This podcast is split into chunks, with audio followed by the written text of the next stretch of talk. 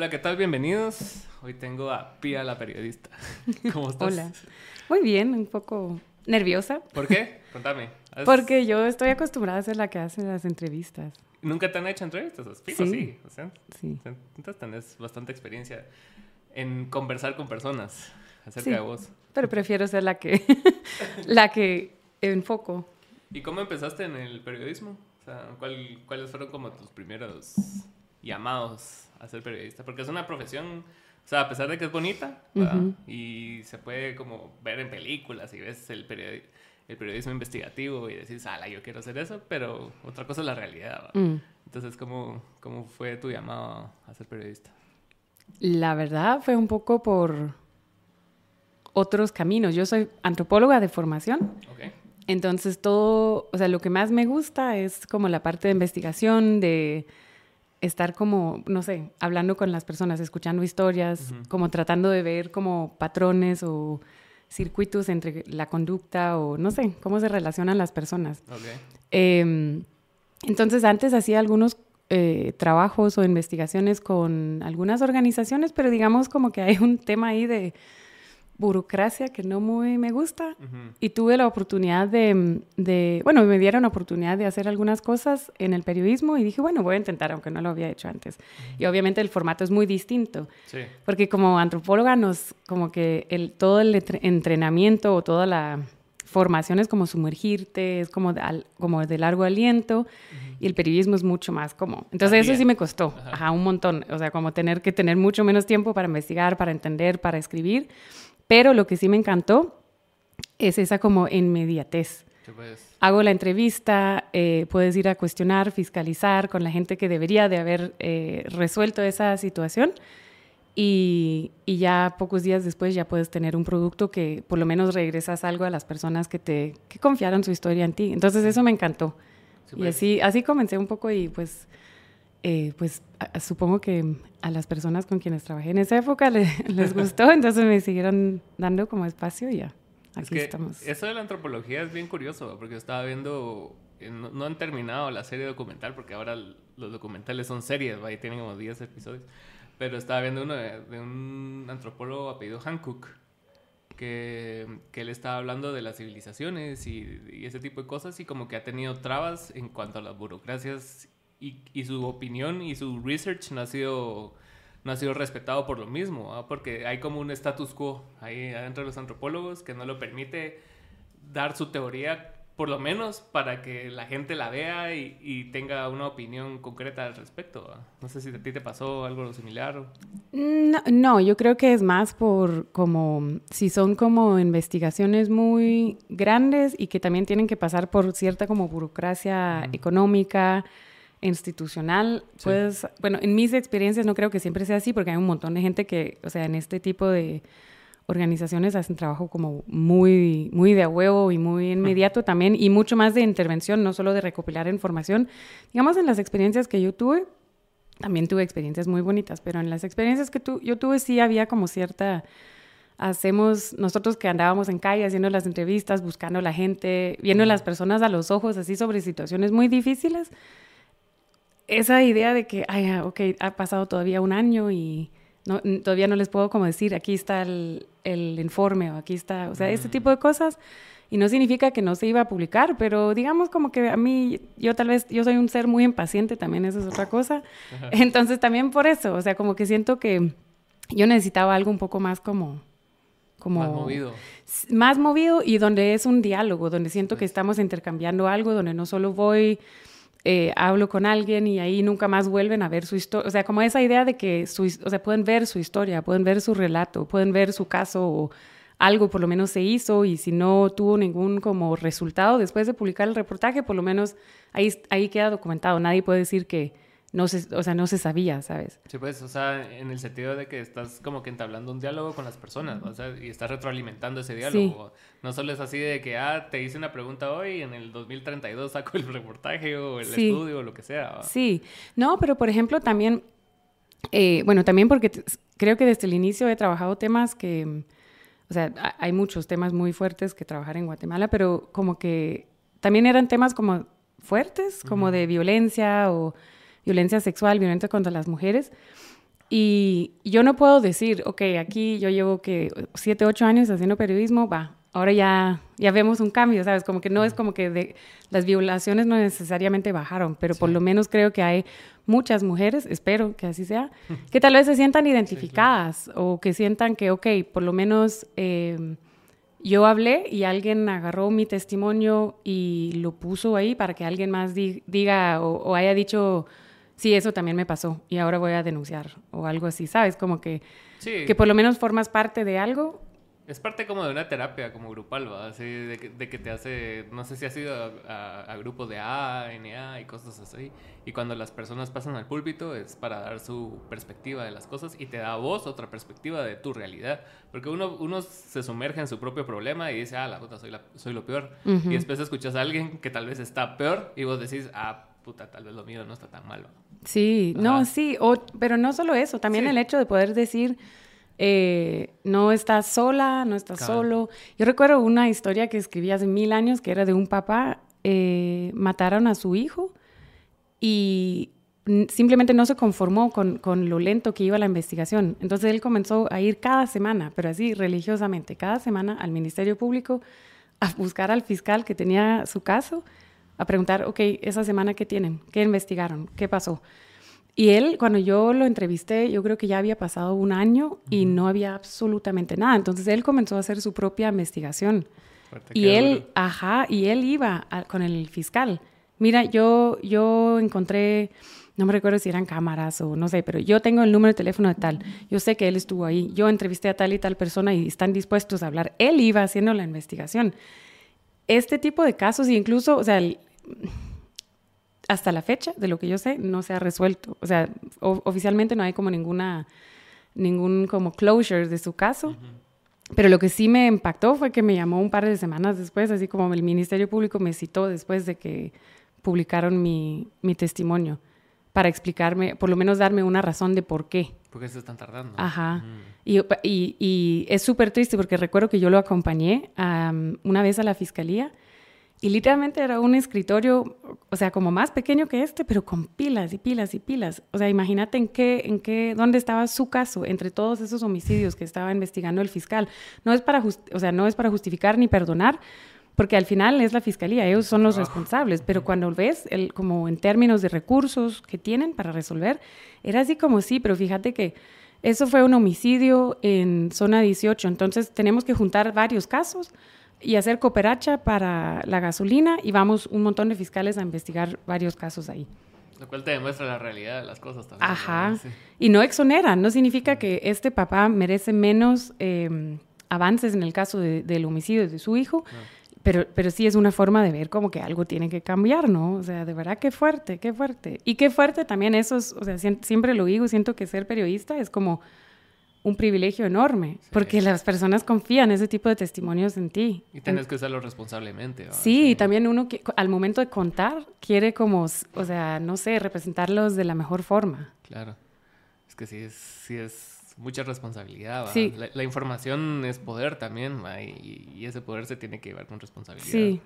Lo que, lo que llama la atención también en esos, como esos casos que vos estás diciendo, hay miles de miles de casos iguales y contrasta mucho con, cuando le interesa algo al, al, MP que se resuelva rápido, como ahorita lo de Semilla, como la persecución que han tenido en los últimos años con los de Fundaterror, con, con los agentes incómodos. En, ese, en esos casos sí, el fiscal así en dos días ya tiene una resolución o en el mismo día, pues. Sí.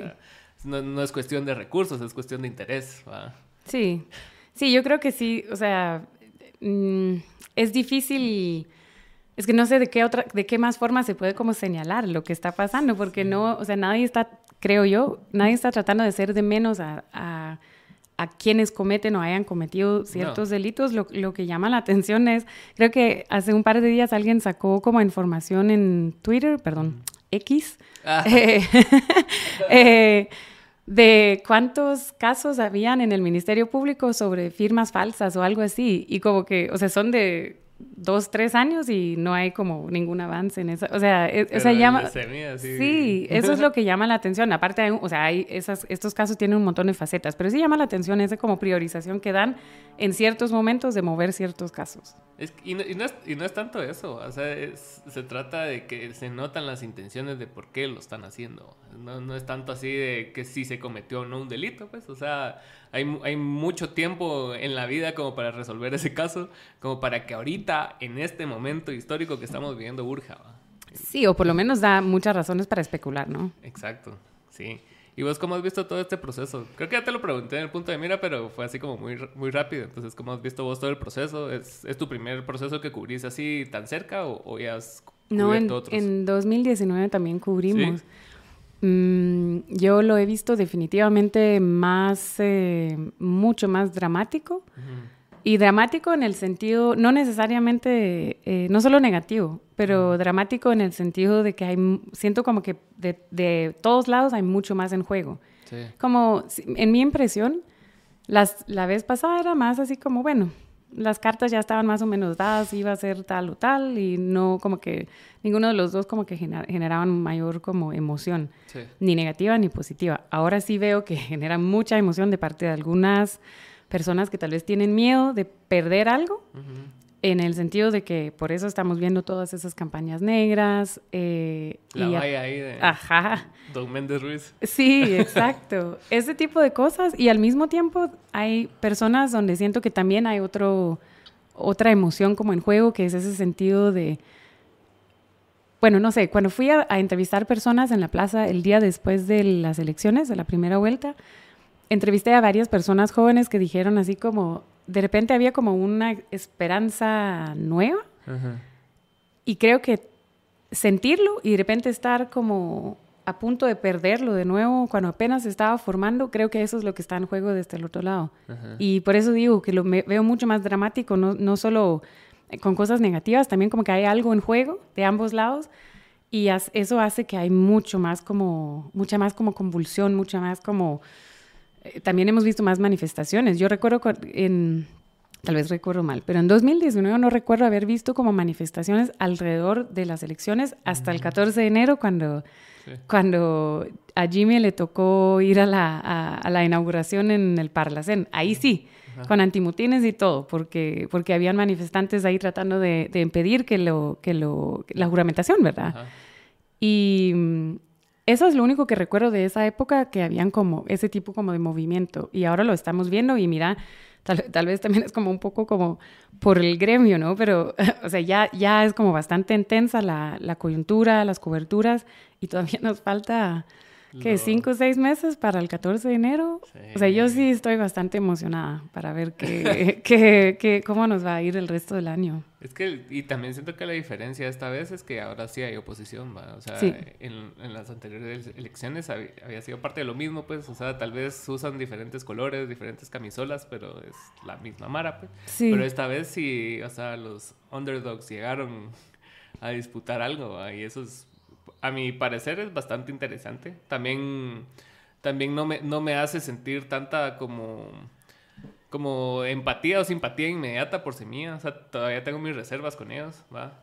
Pero sí, claramente toda la gente quiere estar del lado correcto de la historia en esta ocasión, ¿va? Y, y lo ven simbolizado en ellos, cosa que también no sé si es peligroso, ¿va? O sea, como que irte mucho de cara por, como encargarles toda esa expectativa. porque al final, o sea, tienen que cuatro años para poder hacer algo y esos cuatro años no es mucho tiempo versus todos los años que traemos encima de, todo lo demás, pues. Entonces es... muy poco tiempo y en caso de que lleguen a ganar, mm, tampoco es que... todo se resolvió.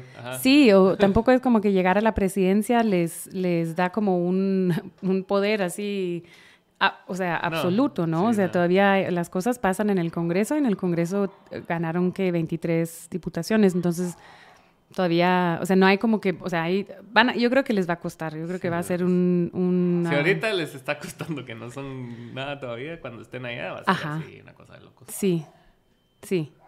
O sea, ahorita está, está todavía, o sea, lo que pasa es que y, ya lo he dicho como cinco veces a diferentes personas, pero yo siento que aquel miércoles que, que estaba, yo estaba en cobertura fuera del TSE ya ni recuerdo qué, qué fecha, fecha habrá sido, como el 1 de julio, el día que oficializaron los Mm, resultados. ok, ok. Que al mismo tiempo que oficia- el TSE oficializa los resultados de la primera vuelta, eh, Curruchiche saca aquel su video de que había solicitado eh, la Mm. suspensión del partido Semilla. Y, y ahí fue cuando comenzó la jornada de, de manifestaciones, porque se, comentaron a, se comenzaron a juntar gente afuera del TSE a manifestar. eh, de, o sea, contra esto. Y también como para, supongo que para poner presión al TSE de que sí tenían que oficializar los resultados. O sea, yo siento, tal eso es apenas hace un mes y yo siento como que sí, eso fue hace como tres meses. O sea, o sea como que sí, Sí. ahorita sí las cosas están intensas entre tratar de, de seguir la pista de todos los amparos y todos los recursos legales que se están presentando de todos lados, eh, quiénes están amenazando a quién. Sí está un poco turbulento. ¿Y ahorita cómo hacen para ah, como dividir las asignaciones entre ustedes? O sea, porque sí, sí tienen como que sus reportajes independientes cada uno, pero la coyuntura está muy fuerte también. Entonces, ¿qué- ¿cómo les toca administrar el tiempo y el personal y todo eso? Ay, ay, qué buena pregunta. o sea, o, eh, quisiera ser como la, la súper organizada, de decirte, por supuesto, hay una estructura, Todo porque está- sí la hay. Digamos que en Quorum yo no soy la coordinadora, ese es mi compañero Gabriel Wolke, que es el que, que sufre con tratar de hacer toda esa como organización. Lo que estamos tratando de hacer, Quorum no es, no somos un noticiero como tal, entonces no es, no estamos necesariamente con capacidad de poder como cubrir todo lo de la coyuntura. Pues. Eh, es más como dentro de lo que está en la línea editorial, tratamos de darle seguimiento y al mismo tiempo tenemos como otros proyectos de investigación que también tenemos que, es- es- pero mira, es una evaluación súper difícil al, mismo tiempo porque ahorita tal vez eh, yo podría sacar otro tema sobre algo que no es coyuntural y, se, y más o menos, o sea, es un gran trabajo de investigación que se va medio a perder porque todo el mundo está viendo hacia otro lado. Claro. Entonces siempre es un poco difícil como medir cuándo tiramos qué cosas o cuándo publicamos qué cosas o cuándo nos eh, sumamos 100% a la cobertura, entonces, o a la coyuntura. Entonces es, es un poco como de cada día vamos viendo qué, qué, cómo, cómo nos distribuimos. Pero, por ejemplo, tenemos a las dos reporteras, eh, Janelli y. Neida, Ok. Que están como entre cobertura y investigación. Janelli ha hecho la mayoría de esa sección de Omiwate, que Sí. son como esas, estos, esas notas que eh, publicamos casi todos los días al final de la tarde, que son sobre temas electorales, pero es como más, em, como más- información más inmediata, ¿no? Eh, que ahí es donde salió ese, ese tema de la valla, por ejemplo. Em, entonces así vamos. Ok. Ajá. No Sí. sé si eso es una respuesta muy clara. pero, o sea, te juro que hay una organización, solo que eh, tal vez eh, yo no soy la mejor para explicarla. Es que sí se, sí se ve mucho, ponete, en, en, el, en el consumo de las personas aquí en Guatemala les interesa mucho la política y los Mm. políticos, porque son realmente son la farándula, pues, o sea, lo que estábamos hablando, eh, de un artista no les interesa, salvo sea una funa, ¿va? Mm. De lo contrario, es así como que un brother puede pasar 10 años echando, echando pija ahí y se va de tour por todos lados, pero nadie se entera. Si no sos Arjona, no sos nada. Pero en, en la política, que es nuestra farándula, ahí sí se nota mucho como el interés de la Mara. Y, y yo lo veo así, pues, o sea, yo, yo no es como que tenga gran alcance, pero sí los mayores alcances que he tenido ha sido por política, pues. Y, Mm. y cuando tiro análisis de otra cosa que no sea política, o sea, recibe o sea, un porcentaje bien bajo de views versus el otro que sí es enteramente político. Entonces ves, tenés que ir como que jugando con los intereses de la Mara. Yo que lo hago independiente, o sea, como persona sola, digamos, versus ustedes que son un, un colectivo y hasta cierto punto es un medio ya, pues, ¿verdad? Entonces es así como bastante difícil medir el interés de la gente. Sí. sabiendo que el foco va a estar siempre en, el, en lo mismo, pues. ¿va?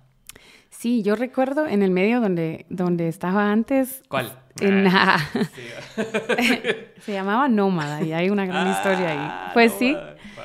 Eh, no, pero yo recuerdo que siempre era como, yo no, bueno, yo no podría decir como que no, la, la gente no les interesaba. Yo creo que la discusión siempre era cómo hacemos para hacer que la, o sea, que hablar de política desde un medio de comunicación, o sea, cómo hacemos que, para que, para que jale, para que la gente lee. Eso, y eso fue antes de que, antes de que hacíamos cosas como en TikTok y las cosas eran más Sí. visuales, era cuando todavía escribías una nota de, no sé, de 10 minutos de lectura y la gente lo leía más o menos. ¿va? En 2015, ¿va? Era Ajá, eso, ¿va? sí. como 2015, 2016, 17 Cierto. por ahí. Em, entonces yo, yo creo que también depende un poco del momento. O sea, incluso creo que tiene algo que ver con lo que te decía, como que hay más en juego ahora y tal vez por eso hay un aumento incluso en, en personas que de repente sienten así como, wow, ahora sí me interesa la política. Porque tal vez sienten que de repente la política también es para ellos ahora. Y sí creo que hay... Ah, no, lo que pasa es que sí creo que la, en la forma en que se, que se ha manifestado la, la política durante muchos años en Guatemala ha generado esa, tal vez esa como ajenación de que es algo que pasa como en una nube con gente muy, muy, muy como alejada de la población. Y para muchas personas no importaba por quién votamos o quién iba a quedar, porque igual sálvese quien pueda. Siempre ha sido un poco la política del, eh, como que de la calle, no sé cómo explicarlo, de que no importa quién va a pasar, yo igual voy a tener que ver cómo, cómo sobrevivo, cómo como todos los días. Para la mayoría de la población es así. Y yo no sé si esta, esta, en estas elecciones tal vez algo cambió ahí, tal vez de repente alguien sintió, o las personas, o muchas personas sintieron como que, hey, tal vez sí. o sea, esa, esa sí es una oportunidad para que para que también me afecte positivamente eh, lo que pueda pasar o negativamente, por de otro lado. Puede ser que hay gente que sienta que no, ¿verdad? Sí, yo siento que también han jugado un papel importante las, las redes sociales, o sea, y que y la democratización de medios también, pues, o sea, para bien o para mal, pues, pues, mm. porque están los, los medios serios, ¿va? Y, y hay un montón de personajes independientes que decidieron hacer labor, así reportaje, puramente siempre incómodo, o, o Víctor Javier, que son los que más he visto yo, que es Mara que decidió hacerlo, pues, o sea, no tienen ningún interés, o tal, o tal vez sí, pero, o sea, no lo hacen por eso, pues, sino que lo hacen por la labor de informar y, y que la gente opine, Entonces, esa democratización de medios y con lo expansivo que se volvió TikTok, o sea, que no necesitas tener ni una cuenta para poder consumirlo, se volvió algo así como que una bomba. Sí, no, y es bien interesante porque tampoco es como que yo llevo que tres décadas en, la, en, la, en el periodismo, pero lo que pasa es que a, pesar de, que antes de que comenzara TikTok, eh, yo llevaba algunos años haciendo periodismo, pero ¿cómo cuesta adaptarse? O sea, o sea tengo que admitirlo, sí, siento que eh, además, porque tal vez no soy como el grupo, no pertenezco al grupo etario así de meta de TikTok, no sé, pero, pero sí cuesta. Y, y, también es como responsabilidad de, de, los medios, siento yo, como de tratar de adaptarnos si es que queremos como alcanzar o, seguir alcanzando estas audiencias. Sí, es cierto. Eh, pero es bien interesante. Y además, cómo cuesta, como romper el hielo con, ok, voy a, voy a hacer un guion y ahora me grabo. O sea, de verdad, yo, yo sentía como que horror. O sea, esto... ¿Y, tú cuándo empezaste a hacer así contenido de ese tipo, como TikTok? Pues desde Quorum lo comenzamos a hacer, eh, creo que habíamos hecho algunos videos el año pasado, pero como así como, ok, ahora va a ser, es una decisión que vamos a comenzar a priorizar este tipo de formato. Eh, creo que habrá sido en enero de este año que ya era ah, como... Reciente. sí, ah, ajá. Y, y, y, no sé, creo que incluso mm, Neida Solís y Janely Vázquez, que son las dos periodistas en el equipo, también son más jóvenes, entonces a lo mejor se les... Facilita un Ajá, y nosotros que somos más como viejitos, como todavía estamos un poco, como, no sé, aprendiendo todavía. Pero es o sea, al mismo tiempo es bien divertido. A lo mejor jalemos a algunas personas de nuestra, nuestra edad que tal vez todavía no no circulan en TikTok, en el universo de TikTok. En el universo de TikTok. ¿Y cómo es tu relación con, con, las redes sociales? O sea, más allá de la información, o sea, ¿te gusta, no te gusta? Sí, sí, yo no, mm, no, no sé si había como tomado una opinión respecto a qué pienso de las redes sociales. O sea, eh, tal vez siento que tienen como cosas muy buenas y cosas eh, muy negativas. Eh, o sea, no, no, sé cómo, o sea, como que, o sea, funcionan para mí, como para mi trabajo. Eh, eso sí, tal vez sí, como que a partir del periodismo yo casi no uso redes sociales como desde un, un espacio así 100% personal. Ok. Eh, sí, pero, solo lo usas para trabajo casi. Sí, o como para informarme, pero, o sea, digamos que, por ejemplo, mi perfil en Instagram sí la uso más como para Ahí hay cosas como un poco de trabajo y un poco como cosas que yo como persona me gusta ver o que me interesan. Pero además porque sí siento que las redes sociales son hiperadictivas. hiperadictivas. Entonces, el otro día, eh, o sea, con todo lo de threads, este Twitter de Instagram, yo así como, mira, pero yo apenas, o sea, yo a mí apenas me da la vida como para ver las redes, las cuatro redes que ya, donde ya estoy. Ahora viene otro y creo que hay incluso uno más que, que solo es como por invitación o algo así y yo o sea, no, no, sé cómo la gente hace, yo no, yo no, siempre me pregunto cómo tienen tiempo para subir material que todavía se mira como chilero, escribís una buena, como un buen caption y todavía tienen su trabajo y todavía tienen que producir, o sea, yo, yo no sé, o tal vez yo solo sobrepienso las cosas, no sé. No, no multitasquea suficiente. Ajá, algo así. Es que sí, es se vuelve a veces demasiado, siento yo, o sea, es, es bastante abrumante la cantidad de información que recibís que al final no sé si estamos hechos para recibir tanta información o tanto estímulo, porque llega un punto donde, o sea, ya solo empezás, ya empezás a entrar en una dinámica de consumir lo mismo. Mm. Aunque te da la impresión de que es infinito el mundo del internet y que podés, todo lo que puedes buscar lo encontrás o sea, al final, por eso los algoritmos sirven para cerrarte en tu nicho y que vos te quedes así, ah, bueno, de aquí soy, va. Y, te quedas ahí para siempre, va. Cosa que ha de pasar a, todo el mundo, pues. Sí, pero siento, tal vez hay personas que simplemente lo manejan mejor. Porque sí, yo recuerdo haber leído, pero no recuerdo dónde era, pero como un, era como un video reportaje sobre como campamentos de, de desintoxicación para jóvenes, o sea, para un retiro. Sí, como un retiro, literalmente, como para desintoxicarte de, tu, pero no necesariamente de redes sociales, sino del aparato de tu teléfono. Y yo así como, wow. Pero personas que tenían como 18, 9, 20 años. Sí, pues sí. Y yo así, wow. O sea, si nosotros que, no sé, que si ya a mí me, yo siento que sí puede como costar un poco. O sea, a veces te sentís como voy a ver Instagram un ratito. Y wow, de repente te das cuenta que pasaste una hora, pero tampoco es como que profundizaste en leer un reportaje. Solo, estás scrolleando, ah, mira qué chilero, lees el caption y ya. O sea, como que yo sí, yo sí me doy cuenta que tengo como que ser consciente y, y, decir, ok, ya pasó una hora, ya. ya. Trabajar. Sí, no, pero como en la noche o, o como en, o solo como dar, dar, dar un receso a tus ojos de alguna pantalla. Es que si es necesario. Nosotros nos acabamos de ir al, puerto, a Monterrico. No había señal de nada. Ah, entonces, y al, de repente comienzas como a... Fíjate que no, nos adaptamos y, creo que, que, que responde a, a, a, que no estamos enteramente programados de estar con aparatos, a pesar de que sí lo hacemos, ¿va? Pero creo que es bien diferente haber pasado ponete gran porción de tu vida sin consumir redes sociales a que sea algo, ¿qué? De los últimos 15 años tal vez, ¿va? Pero la mayoría de tu vida la pasaste sin eso, entonces creo que todavía te puedes adaptar versus alguien que tiene 18, 19 años que ha pasado, ¿qué? Toda su vida en eso, pues. Mm. Entonces no conoce otra realidad más que la meta realidad. Sí, sí, sí, sí, es cierto. Sí, es cierto. Ah, porque siempre me sorprende así como cuando con amigas y amigos que tienen hijos. O sea, un güiro así de dos años que ya está como súper así en un iPad jugando y ajá, y yo así como, o sea, yo todavía, mm, no.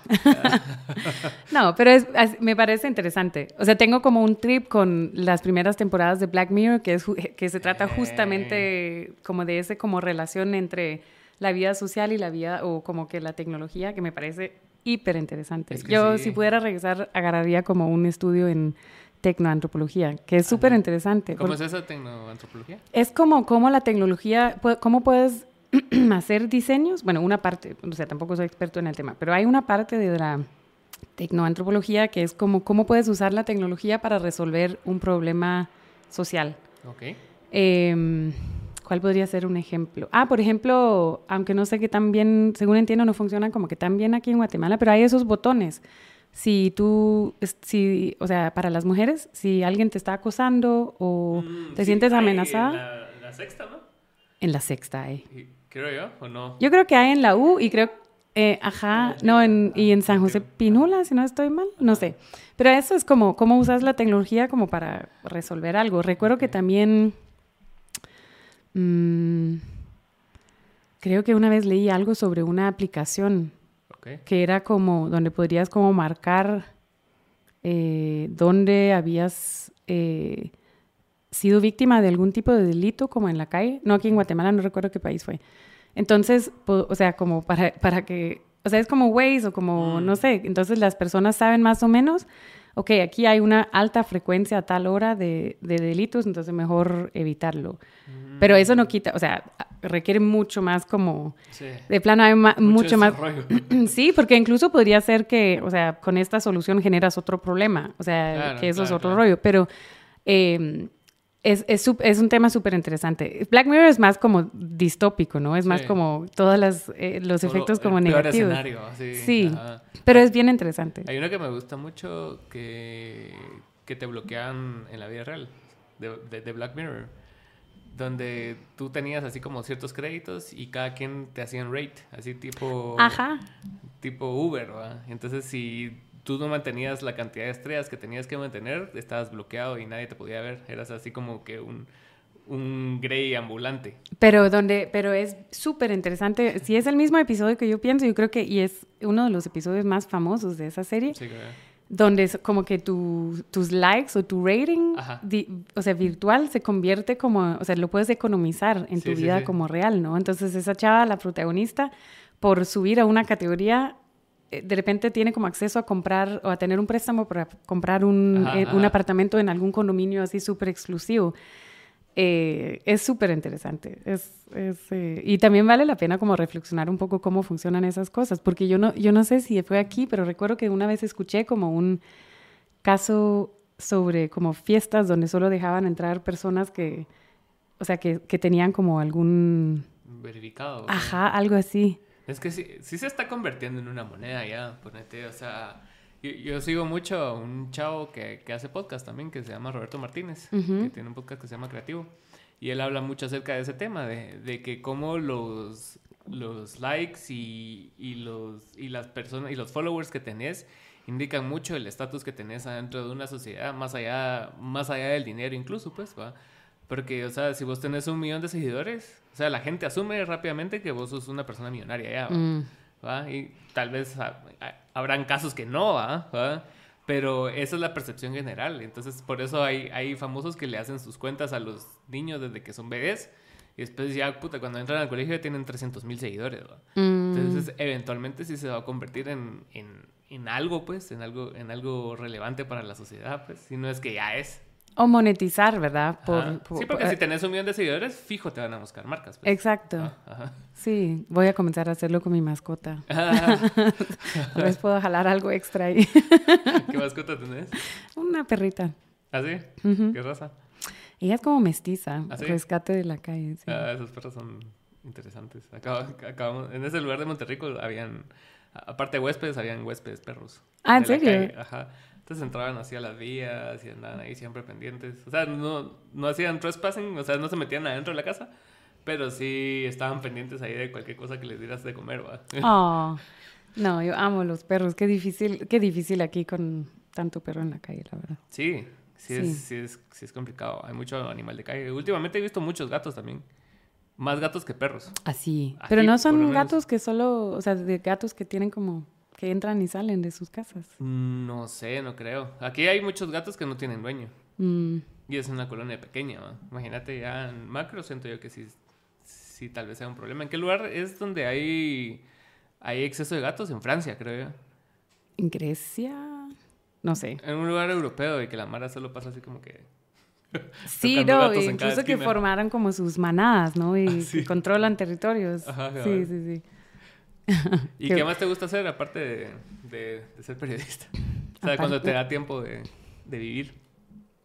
Eh, ¿Qué me gusta hacer? Qué buena pregunta. Es que siento que todo se va como en esto, un poco, la verdad. Sí. No, pero bueno, por ejemplo, el ciclismo. Ya, ya viste que llegué en bicicleta. O sea, Sí. eso es como mi forma como de desestresar. Sí. Ajá. Es y tu, un- es tu momento donde puedes ir canalizando cosas. ahí. Sí, y suena un poco contradictorio porque la gente siempre dice, pero ¿cómo vas a...? O sea, como que tampoco es como que te relajas cuando andas en bici, menos aquí porque es una, es una locura andar en bici a veces aquí, pero tal vez justamente porque te obliga, o sea, todos tus sentidos están como enfocados en, en ver hacia adelante, a la derecha, a la izquierda, hacia hacia atrás al mismo tiempo porque, porque todavía hay como un poco como no hay como mucha cultura, o sea, como ciclista, en, como de, o sea, de transporte. Entonces, eh, te obliga a no, no estás como analizando cosas. Sí, pues, o sea, no estás sobrepensando nada, solo estás viviendo el momento. Y la verdad, me o sea, por ejemplo, ir a la playa, eso no lo he hecho en demasiado tiempo. Me, hace como, por lo menos, más de un año que no he ido. ¿Ah, sí? O más, creo yo. Sí, me toca ir a la playa y ir a un volcán pronto. ¿Escalado volcanes, ¿sabes? Sí, pero no así como pro, pero solo es que me fascina acampar. Me pues. fascina. o sea, soy re mala para hacer fuego y cosas así, pero me fascina. o sea, con que tenga un encendedor, encendedor o algo. Pero cosas así, o sea, que tal vez son como súper, hiper contradictorios al, a como el... Porque el nivel del periodismo sí es un poco, siento que el ritmo sí es un poco... Elevado. Sí. Sí. Ajá. ¿Pero en qué, en qué sentido? ¿En, ¿En, que está pasando muchas cosas al mismo tiempo o qué? Sí, sí. Además porque si te das cuenta, en los últimos... Yo siempre pienso como que en los últimos tres años, por lo menos, o incluso antes, em, cosas que en otros países hubieran sido como, wow, eso es una bomba, eso es un escándalo. Aquí no. Y alguien tiene que renunciar, o, o sea, aquí alguien va a la cárcel o no sé qué y que tal vez pasan una vez al año o una vez, dos veces al año, qué sé yo, en otros países que son un poco más tranquilos. Aquí los últimos años ha sido una vez a la semana casi, que pasan cosas así, ¿no? O sea, mira el caso, por ejemplo, yo recuerdo, eh, ¿se recuerdan que salió como una investigación sobre el primer ministro de Inglaterra? que durante la pandemia, mientras todo el mundo estaban encerrados, salió que él había realizado como esas fiestas. Mm, es cierto, sí. Ajá, va. Eso, o sea, eso generó un escándalo y un escándalo que, que duró bastante tiempo hasta, creo yo, obligarlo a, a renunciar, ¿no? Sí, pues. Luego tenés al ministro acá, el Raúl Romero, que estaba en, en estas eh, casas con strippers y ahí feliz. O sea, no, o sea, como sí, y, y, lo que más genera escándalo son las dos mujeres sin ropa en vez de un ministro o sea, que tiene como cierta conducta tal vez no aceptable. O sea, como que no es él en su función de ministro que, que, causó mayor indignación, tengo a veces la impresión, sino las chavas. Y yo así como, pero, o sea, dejen en paz a las chavas. O sea, no, ¿sabes? Como que entonces siento que eso es lo que hace que...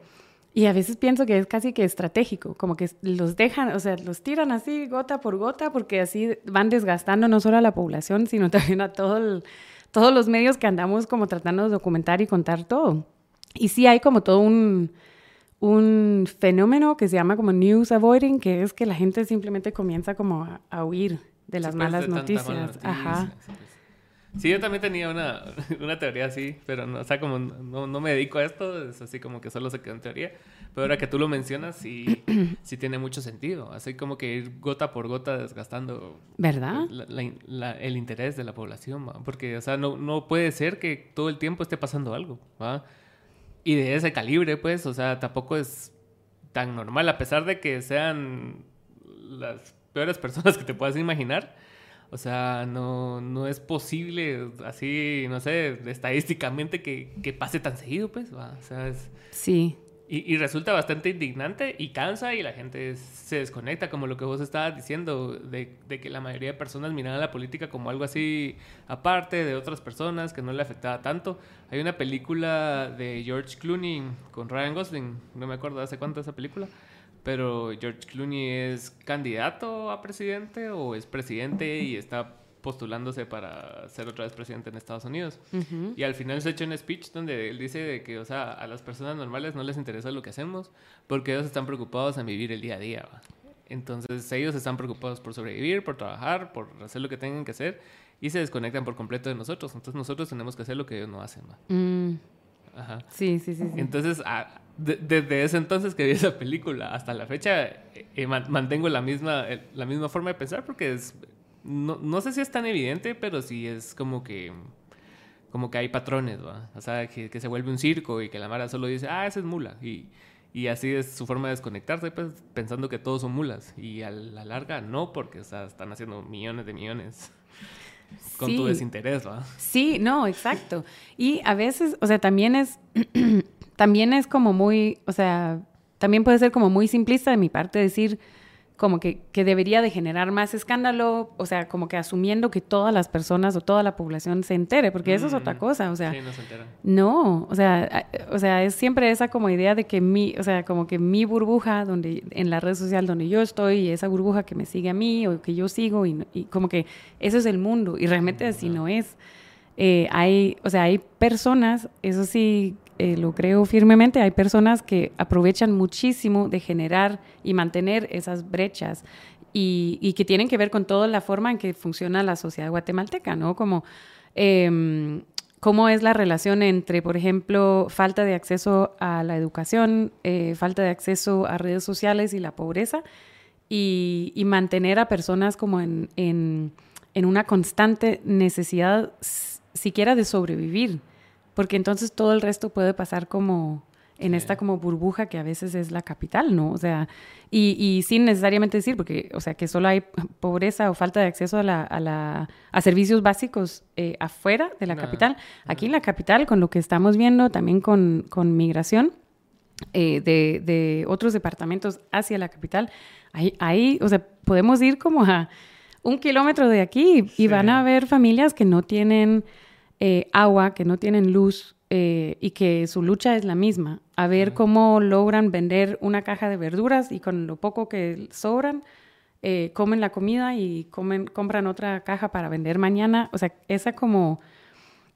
Esa, o sea, la gente que habla tanto como de la ideología ahorita, esa ideología de sálvese quien pueda es no, tal vez la, la más la más fuerte que he visto y nadie está cuestionando si deberíamos de seguir así. Nadie, la cuestiona porque todos creen que es una forma de libertad, cuando es lo mm. contrario. Todos tienen la, percepción de que si nos convertimos en Venezuela, no vas a poder ni vender chicles en la esquina. Y, o sea, estamos peor que ellos, pues. Claro. Y, y, trayendo otra vez lo de, lo de la valla de estos de Funda Terror, o sea, ves el ejemplo que dan de migración y, este país es, altísima la migración. O sea, hay como dos millones de guatemaltecos en. Yo creo que es más. La verdad, creo que es más, ajá. De, que sabemos, porque casi que todos están indocumentados. Entonces. Sí, yo el otro día estaba, justamente por el tema de la valla, estaba haciendo cifras sobre cuántas personas han sido retornadas eh, desde 2020 y no recuerdo si, yo creo que son más de 270 mil personas. Y esos son solo las personas que intentaron y que no, o sea, que, que no lograron. O sea, porque los, o sea, fueron detenidas en el camino. Imagínense cuántas personas, o sea, intentaron y sí llegaron. Y cuántas de esas 270 mil ya intentaron algunas veces y, y, van a seguir intentando porque no tienen otra solución. o sea, no hay solución. Ajá. Y, como vos decís, eso de la burbuja es bien cierto, porque a veces yo veo Mara en, en X, ah, en Twitter. Qué raro suena, ¿verdad? Twitter es Twitter. Es como, vi, un tweet ahí hablando acerca de. Yo le sigo diciendo hiperpais a Walmart. No, no voy a decir X a Twitter. Mm, claro. Pero sí. Eh, eh, tu eh, resistencia. sí, resistencia al cambio siempre. No, pero en, que muchas personas se sorprenden al ver la homofobia en el país o el machismo. Mm. Pero eso es Guatemala. O sea, no, o sea, nosotros creemos que porque tenemos 100 amigos en redes sociales que no son así, o sea, ya, ya representa para nosotros una muestra de la mayoría del país y no. O sea, yo me acuerdo una vez que, que subieron una foto del MP cuando estaba en Maldana todavía, que pusieron la, la, bandera del orgullo, ¿te acuerdas? Y que, se, y que todos fueron a la verga. Sí. Y, y los comentarios eran así súper homofóbicos y súper machistas y súper tiramierda, porque así somos. Y por eso esa narrativa que traen los de Fundaterror, los que traen los de, los de la UNE, funcionan porque la mayoría de personas creen en todavía en cosas mágicas. Pues mm. es así como que, o sea, todavía creen que se van a salvar después de esta vida de ser pobres por ser pobres. ¿va? Sí.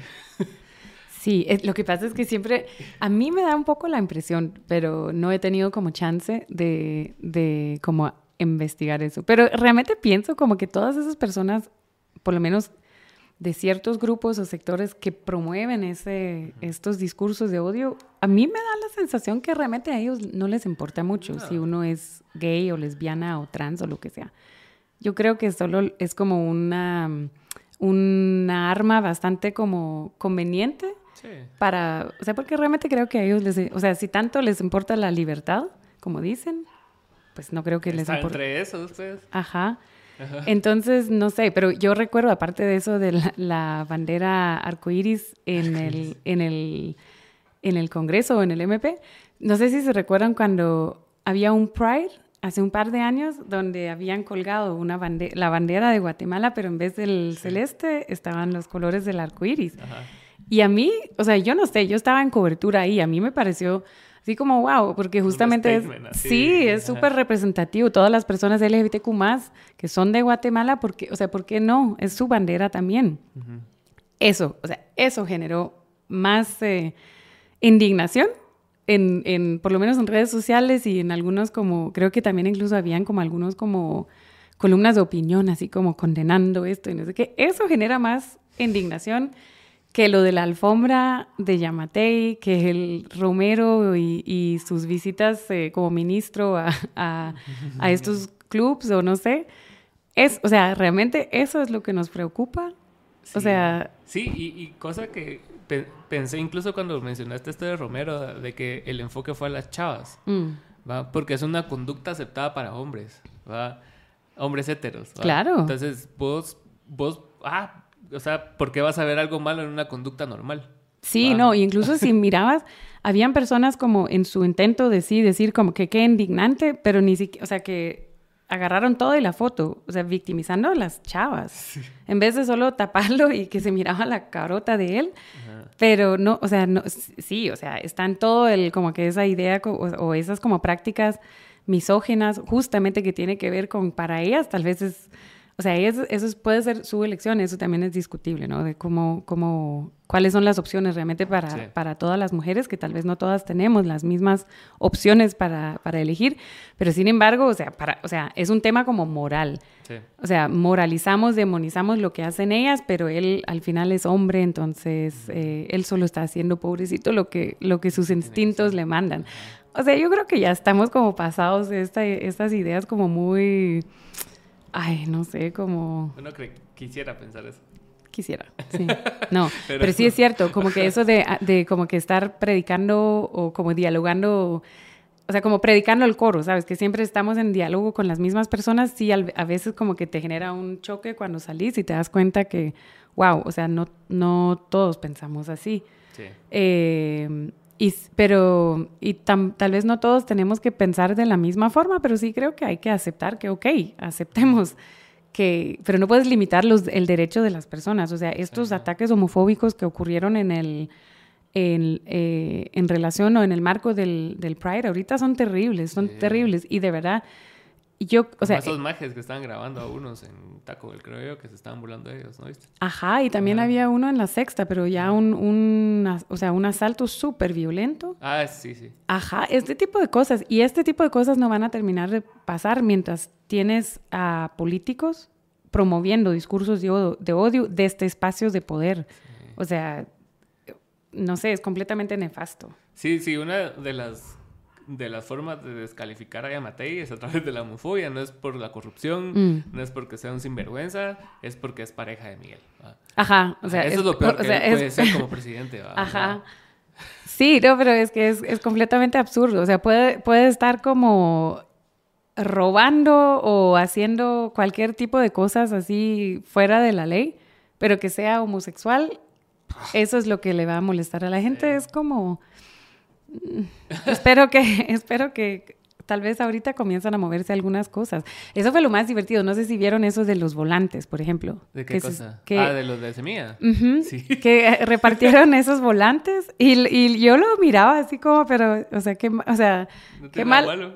O sea, yo así como, ¿dónde está como, dónde está lo terrible? O sea, entiendo que hay personas que tal vez pensarán, wow, eso sí me genera miedo, pero, pero, pero de alguien que, que no, o sea, yo no comparto esos discursos de odio, entonces yo lo miraba y yo así como, a lo mejor hayan convencido a alguien de, de- de votar por semilla, no sé, o sea, pero, sí, ajá. ajá, pero no miraba como algo súper escandaloso ahí, pero creo que tal vez, o sea, por eso, o sea, eso también, el hecho de que algo así puede ser utilizado como un arma para descalificar, ajá. Sí da una muestra sobre cómo estamos. Y hoy justamente en la mañana vi unos, eh, vi unos tweets porque compartieron este, mm, Este, un miguate que compartimos ayer de Quorum, lo compartieron y lo pusieron como comentario en tweets de personas que estaban así como, ya vieron por qué no hay que votar por semilla, porque mira todo lo que representan. Pero... Inclusión. Ajá, inclusión, ajá. Sí, está... No, pero es que es bien raro todo esto de esta, de esta narrativa ultraconservadora porque ni siquiera es propia, ¿va? Es Mm. cosas que le roban a gente de afuera, pues. O sea, ven a Ben Shapiro y dicen, sí, eso es. Ven a Agustín Laje, sí, eso es. Al otro pendejo de Argentina, que no sé cómo se llama, que a cada rato andan citando también, que es parecido a Agustín Laje, solo que más pendejo. Ah, sí. Va. Entonces, la cosa es de que ven, ven ese tipo de, de discursos y dicen, no, aquí es, y él, y él, y él dio datos, va. Y, y son como que utilizan las estadísticas a su favor de una forma bien extraña sin contexto. ¿va? O sea, porque si bien es cierto que el número que dicen es real, el, el con- cómo lo tergiversan y lo contextualizan que vaya de acuerdo a su narrativa es lo que es peligroso, ¿va? porque Mm. te dan, hace una, ah, el 23% del- de los asesinatos son de hombres y mujeres. Vos decís, ah, la verdad sí también matan un montón de hombres, ¿va? Pero estás quitando de contexto completamente que, que está focalizado en un grupo. Y Claro. el por qué está focalizado en ese grupo. Sí, no, sí, sí, sí.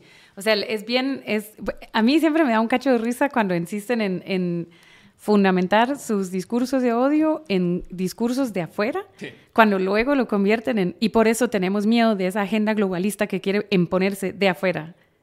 Yo digo, ok, pero entonces, o sea, no, entonces quitamos todo lo que es, viene de afuera. Hablemos con personas de Guatemala que son LGBTQ+, o sea, que nacieron aquí, hace 20 años estaban aquí, hace 100 años estaban aquí. O sea, no, no hay nada de afuera. Entonces, ¿por qué aceptan un discurso de alguien como Laje, que tampoco es de acá, para promover un discurso acá? Si luego el argumento es, todo lo que viene de afuera, no lo queremos, no, no lo... ¿es globalista o no es globalista? Ajá.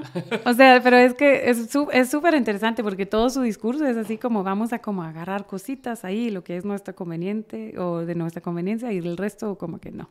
Es que sí, así, yo- y así funciona todo, siento yo. O sea, to- todos agarramos nuestro como filosofía y nuestro modus vivendi de todos lados, porque somos, o sea, tenemos acceso a, a eso. pues. Entonces, vos ves un discurso de alguien, ves un reportaje de alguien y vas así como que agarrando cositas de todos Ajá. lados, ¿va? Pero, o sea, de eso allá, allá tratar de convertirlo en algo en detrimento de una población que de por sí la está pasando mal, ¿va? Ya es ser muy come mierda, pues, ¿va? O sea, ya Sí. es así ser... Solo estás justificando lo injustificable, ¿va? Sí, sí, sí, sí. Por tu derecho a expresarte, pero no estás expresando nada. Sí, no, sí, exactamente. Sí, lo que pasa es que eh, es como, es como la hipocresía en su, en su forma como más pura, Sí, ¿no? Sí. Eh, pero, al- pero creo que el que más me gusta y que me da más risa es esto de que no, libertad y nadie que va a venir a decirnos qué hacer y qué no hacer y luego, bueno, pero entonces, ajá, así como, sí, estamos diciéndoles a ellos que no pueden hacer y, y ser quienes son, ¿no? Sí. O sea, no hay nada de libertad en eso, no hay absolutamente nada de libertad en eso. ¿Y tú no te has sentido como de alguna forma perseguida por, por lo que haces? O sea, ya que, ya que hemos visto ataques a periodistas en los últimos años, o sea, el, da- el dato que lanzó Haroldo el otro día fue bastante fuerte. O sea, dijo que, desde que desde que entramos en democracia hasta ahorita no habíamos sufrido exilios por exilio de periodistas y ahorita ya se dieron así, puta, en los últimos, ¿qué? Cuatro años se empezó a exiliar Mara, se Mm. empezó a encarcelar gente, entonces estamos como que en regresión a una época oscura. Sí. Entonces tú no, o ustedes no han visto eso reflejado en, en lo que hacen, algún tipo de amenaza, que les bajen videos. Em, no. em, hasta el momento no tanto. Han habido como algunas, eh, pero también como que, no sé, también hay como cierta elección en tal vez no como especificarlos mucho, porque Sí, sí, sí. realmente no, no, o sea, se reporta y tenemos un registro, pero tampoco ha sido como sistemático por el Ok. momento. Yo recuerdo, pero también como que a veces se da como en formas muy raras, porque recuerdo que hace un par de años había una época donde a mí y a otras compañeras periodistas que también son como abiertamente feministas, aunque suene como que si tuviera, como si fuéramos como de alguna secta o algo así, pero no Mm. es así, tranquila. Eh, como que comenzaron de repente a caernos un montón de seguidores en Twitter de cuentas así súper raras. Y no así net centers, pareciera, pero cuentas así, o sea, todas las cuentas eran de 2011 a 2012, con un nombre así súper X y tenían tal vez como 3, 5 seguidores. Ok.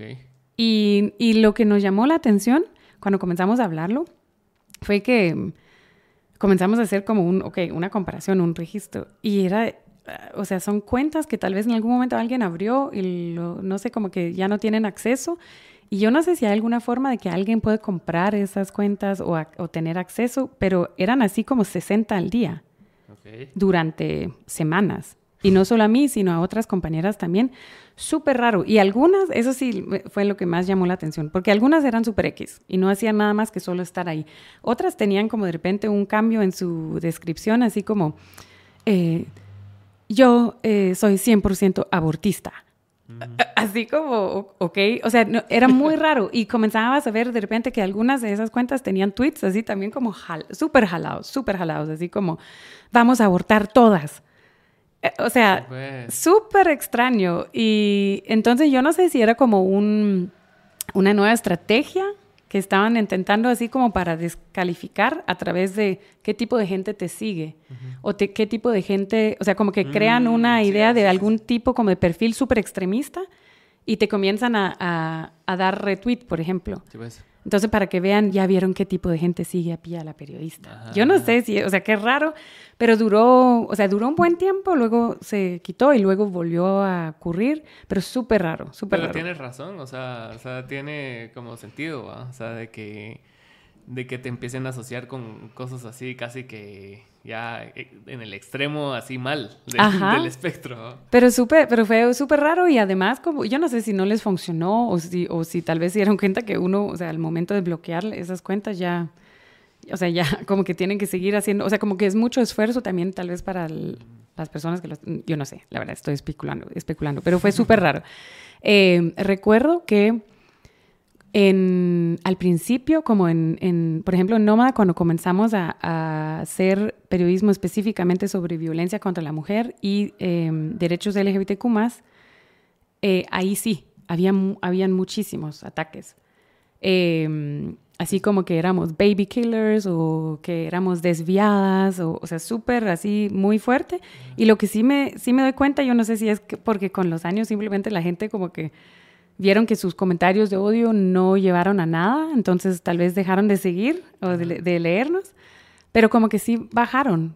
Pero como te digo, yo no puedo decir que es porque hay, ya es una sociedad donde la gente acepta más, Bueno, o si es simplemente porque justamente como que con el tiempo también se cierra un poco esa burbuja, ¿no? A las personas que no, que no quieren ver ese tipo de cosas.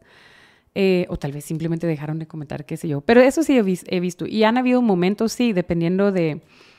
Es muy... Y eso creo que no solo yo, pero cualquier periodista puede ver que conforme te vas acercando a ciertos temas o a ciertas, ciertos personajes, aumentan los ataques. Y luego, si terminas la investigación, ya, ya no, como que termina la bulla, ya otra vez, deja- o sea, terminan los pues, ataques. Sí, pues. Sí, o sea, ¿por qué no? ah? O sea, si de alguna forma te tienen que desprestigiar, pues. o sea, Sí. porque todo, todo en política, ese es el juego, ¿no? O sea, es, no, no es decir yo no lo hice, es decir, esta persona es peor. Ujú. Es así, ah, lo encontramos con 18 millones en su casa. Ah, no, pero esa periodista es feminista, machín. Toda la mano así, no, sí va. Pero, pero eso otra vez es que me da tanta risa, porque es lo mismo con lo otro, ¿no? Así como, eh, ah, no, pero hace buenas investigaciones, pero es feminista. O sea, otra vez, como te digo, como si fuera, como si fuera alguna secta así ¿Y por, y- por qué crees que es, que, es, que es esa percepción del movimiento? ¿Es por, por las personas que son muy radicales adentro del movimiento que, que todo se tiende a, a asociar a ese tipo de comportamiento? ¿O crees que es, o sea, cuál es tu opinión de eso?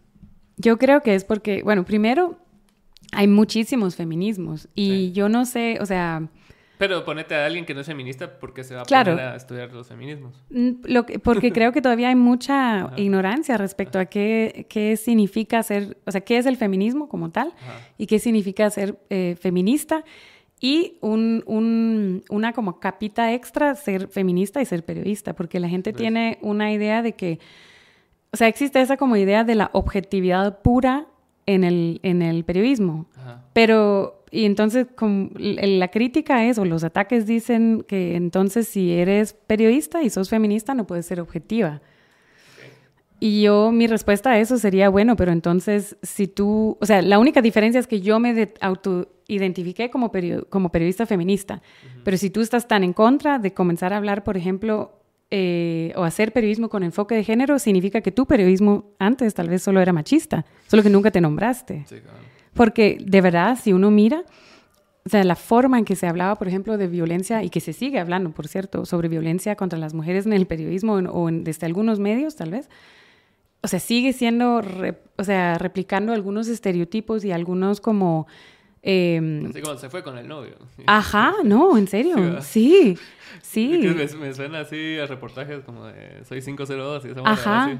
O, o, por celos eh, mató a su esposa. Ajá. O sea, este tipo como de discursos, no, o sea, no. O sea, todas las personas podemos vivir celos, pero no significa que por celos vamos a matar. Entonces, significa que esta persona tomó la decisión porque por muchas otras razones, o sea, el celos, o sea, por, no saber manejar sus celos, o no sé, pero esa forma como de minimizar eh, hechos de violencia específicas, eh, específicos contra las mujeres, sigue pasando. Y eso eh, para mí sí significa que, ok, hay machismo en tu periodismo. Y, y, entonces no creo que me quite a mí objetividad por ser periodista feminista, significa que yo escojo trabajar temas con un enfoque de género. Significa que, por ejemplo, eh, a ver, siempre digo que no es solo de, o sea, no son solo temas. Esa idea de que hay temas que son para mujeres, o sea, no, no es exactamente eso. Es más, cosmo, ajá, es una forma de tratar de entender que, por ejemplo, ok, em, ay, ¿qué te podría decir yo? Yo recuerdo, pero eso, eso de hecho creo que nunca lo, nunca fue un caso así. Eso fue un caso que conocí personalmente. eh, hubo hace unos años una, un secuestro muy feo de un, em, de un bus que iba, bueno, en el camino iban eh, como 15 extranjeros y extranjeras, creo yo. El bus es secuestrado y los tienen como retenidos en un bosque en medio de la, noche durante horas, durante horas. Em, las personas eh, en, de lo que sabemos es que las personas que realizaron este asalto o este secuestro eran hombres. Y no me recuerdo exactamente si eran como cinco hombres extranjeros y, diez mujeres extranjeras que fueran las víctimas.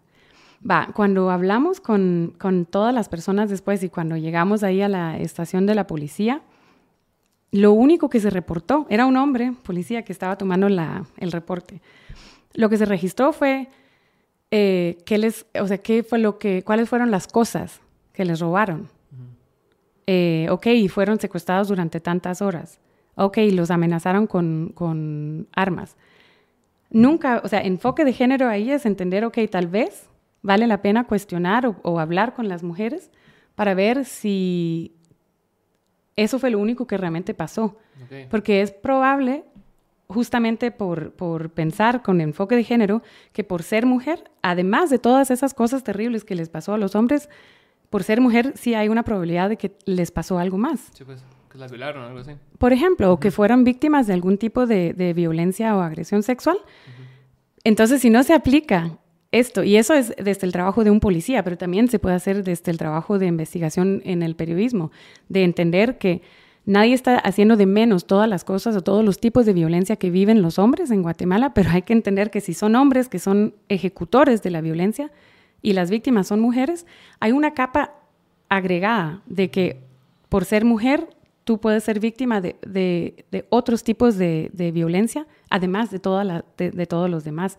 Y, como que las, siento que hay muchas personas que critican el feminismo que, que lo quieren entender al revés, o sea, como que entienden que por, por poner o enfocarnos o contar los, las violencias que vivimos las mujeres, estamos haciendo de menos las violencias que viven los hombres, pero no es exactamente así. Estamos reconociendo todos los tipos de violencia que viven los hombres y diciendo que además las mujeres somos víctimas de otros tipos de violencia. O sea, cuando yo salgo de mi casa, exactamente igual como a cualquier hombre, existe eh, un riesgo de que me van a asaltar, que me van a robar mi celular, que me van a, eh, no sé, eh, arrinconar en una esquina de la calle con, con arma blanca para robar mi celular. Eso puede pasar a mí y a cualquier hombre.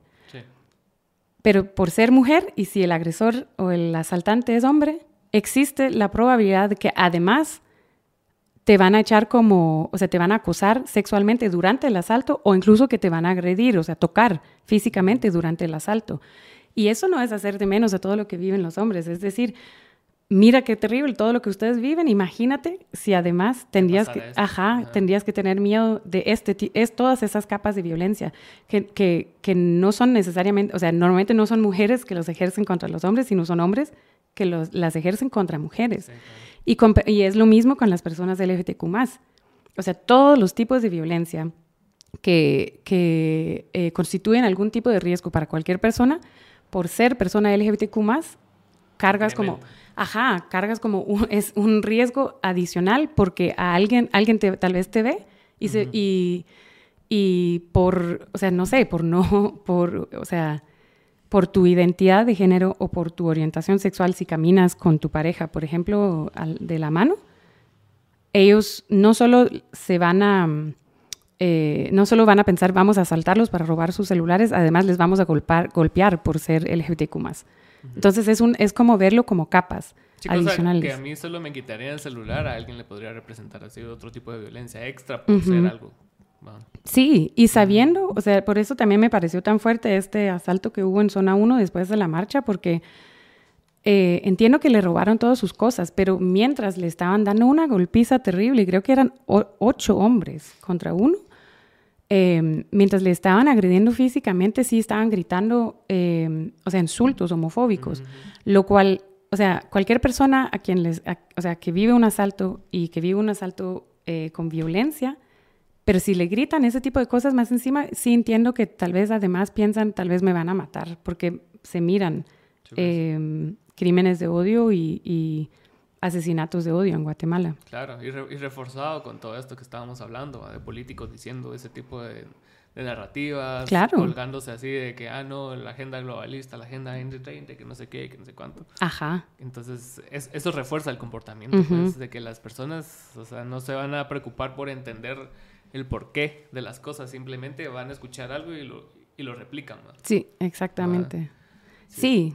Y, y, y cómo me gustaría que que se entienda, o sea, no sé, que, que se hablara más, o sea, tal, eso obviamente, o sea, cada vez que yo digo, ¿cómo me gustaría que hablara más? Yo pienso, eh, pero eso, o sea, para eso somos los medios de comunicación, pero estamos tratando de hacer de todo, pero, o sea, e, es bien importante entender que cada vez que alguien en una posición de poder que tiene acceso a todos los medios de comunicación vomita su odio verbal así, están validando que alguien diga, sí, yo pienso lo mismo entonces, si él piensa lo mismo, o sea, no digo que todas las personas que lo escuchan y piensan lo mismo van a salir a ser violentos, pero creo que sí aumenta la probabilidad de que alguien en algún momento decida actuar físicamente también, porque todos sabemos que estamos de acuerdo en este odio. Eso es bien peligroso, es bien peligroso. Sí. ¿Y, vos crees ponerte en casos específicos, así que de personas que de la noche a la mañana se hicieron con este discurso porque vieron que les funcionaron. ¿ah? Sí, no sé, como Alexa Porti o Porti Informa, etcétera. De, no, no, sé si llamarlos comunicadores, pero personajes de redes sociales. El Vader, GT toda esa mara. Es así que responden a que ya, ya, están capturados por el personaje que decidieron crear y les funcionó. O, ¿O crees que sí realmente piensen como piensan? Pues eso es lo que decía yo. ¿Qué me gustaría pensar? Ah, ¿Qué me gustaría pensar? Ay, no sé, porque qué complejo, ¿verdad? ¿Qué me gustaría pensar? Porque no, yo, o sea, a mí me gustaría pensar, no, no sé, no, es, que, es que no puedo emitir como opinión sobre qué me gustaría pensar porque están emitiendo odio. Sí.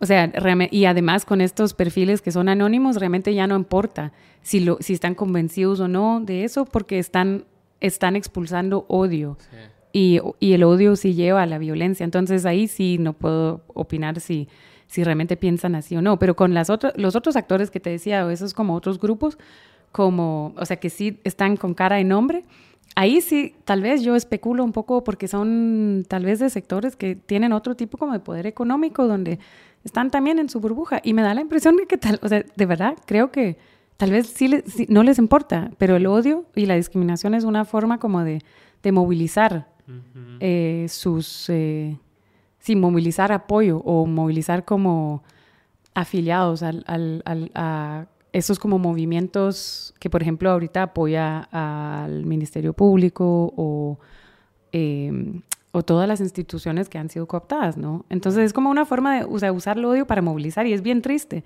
es bien triste. Es triste, pues. Ajá. Sí, porque es un... aparte de que moviliza, se vuelve un modelo de negocios, un modelo de negocios que les funciona. Y, sí. Y evidentemente no lo quieren perder, ¿va? y, y, cómo haces que movilizar más gente a tu favor a través del miedo, el odio, de, de que moverle las emociones así más viscerales. Ajá. No, pero incluso cuando uno piensa como, no sé, como en otros momentos en la historia y tal vez en otros países, o sea, no sé, como que como humanidad creo que hay que cuestionarnos, o sea, o por lo menos ver estos ejemplos que sí dan un poco de tristeza como como especie de que será que realmente siempre nos mueven más como estos, o sea, para movilizarnos, estos como sentimientos, o sea, sentimientos de odio. Em, que en vez de movimientos así masivas de que son como de tolerancia o aceptancia o, o amor o no sé. es, o sea, siento que sí hay, sí, o sea, sería interesante hacer como un, una... Yo siento que es igual número de o sea, sí, sí sería equitativo si nos podemos saber la historia. Pues, ¿Será? Porque si bien somos movidos por la guerra y, y, por el conflicto, también somos bastante movidos por las otras emociones, ¿va? O sea, siento que es algo así bien... ¿Pero en más? 50-50, tal vez sí. O sea, o sea, no tengo ahorita datos ni nada, pues, pero o sea, mi percepción de lo, de lo que ahorita tengo como observación, tal vez sí sea algo así bastante equitativo, digo yo. Porque para que se acaben ciertos movimientos, ponételo en Alemania, el nazismo y mm. todo eso, o sea, también hubo una, una corrección de eso, pues, en base a, a paz y a, otro tipo de, de, sentimientos colectivos que igual son felices, o como mm. lo que pasó en Chile con el no, ¿va? Se, se movió desde el desde el desde el eslogan de la alegría, de la felicidad, de valores universales que siempre que siempre son parte de nuestro imaginario. Mm. Entonces, tal vez yo diría que sí es equitativo, pero no sé, no tengo datos. Yo lo que, lo que no, lo que pasa es que yo creo, ay, no sé. Yo tengo la impresión que no es tan equitativo y creo que es porque muchas veces hay algo que se, es como ceguera de privilegios, ¿no? Okay. Em, como que no te vas a movilizar hasta que sientes que algo que, que, que, tú obtuviste está en riesgo, estás en riesgo de perderlo. Pero o sea, por ejemplo, si tú ves como el movimiento de, Black Lives Matter, hay un montón de, o sea, es y es un poco lo mismo con lo de los femicidios y los asesinatos aquí en Guatemala. Como que todo el mundo, o sea, incluso hubo como un, un, un contramovimiento, así como White Lives Matter. All Lives Matter. Ajá, All Lives Matter. O sea, yo creo que todo el mundo estamos de acuerdo que, o sea, todas las vidas importan, pero el punto es que no eran las vidas de cualquier persona, o sea, no es el mismo riesgo. Entonces, alguien que está diciendo eso es porque realmente nunca han vivido una situación donde saben que si hay dos personas, eh, siempre va a ser la persona de color que, va a estar, o sea, la persona morena o la persona negra que va a estar eh, con una, una, pistola en su cara. Y tal vez no, no la persona blanca. Y siento que es, o sea, por eso, en este caso era eh, una movilización fuerte para, de autodefensa, para protegerse y para que digan, hey, eso está pasando, pero nadie lo quiere ver. Pero todas las personas que lo cuestionan es, porque no lo han vivido, están como muy cómodos en sus privilegios, porque no se dan cuenta que sí es un privilegio poder salir y no vivir el mismo riesgo como, como, como las otras personas, ¿no? En, ese caso específico creo que el problema más grande que ha tenido Black Lives Matter como, como institución, digamos, no, no como, o sea, el, movimiento sí, el porqué del movimiento, claro que está bien, porque es algo sistemático que está en contra específicamente de unas razas, o sea, tanto negro como latinos, como cualquiera que no sea blanco, está siendo sistemáticamente atacado en Estados Unidos. Mm. Pero cuando este tipo de, instituciones se vuelven tan grandes y ya empiezan a entrar otros intereses de por medio, ya es cuando ya le causa dudas a, la, a, la, a las personas que, no viven el problema, que solo lo ven de lejos. ¿va? Ponerte una persona blanca, dice, ah, bueno, sí, tal vez sí sea cierto eso que dicen, ¿verdad? Pero ¿por qué esta persona que es no sé qué Black Lives Matter tiene una mansión de 6 millones de dólares? ¿Va? Entonces, cuando, cuando las cosas se, institucionalizan y, se, y ya no luchan tanto por la causa a la que dicen defender, sino que ya empiezan a velar por sus propios intereses. No sé si has visto la serie Atlanta. Uh -huh. En la última temporada que, que hicieron un gran collage de, de, episodios, hay un episodio que trata acerca de eso, que están... Que Pero está... es la que salió recientemente, ¿verdad? Ajá. Sí, no la he visto todavía. Sí, vi las primeras. Hay uno que está... Paperboy, este, creo que están en Francia, algo así.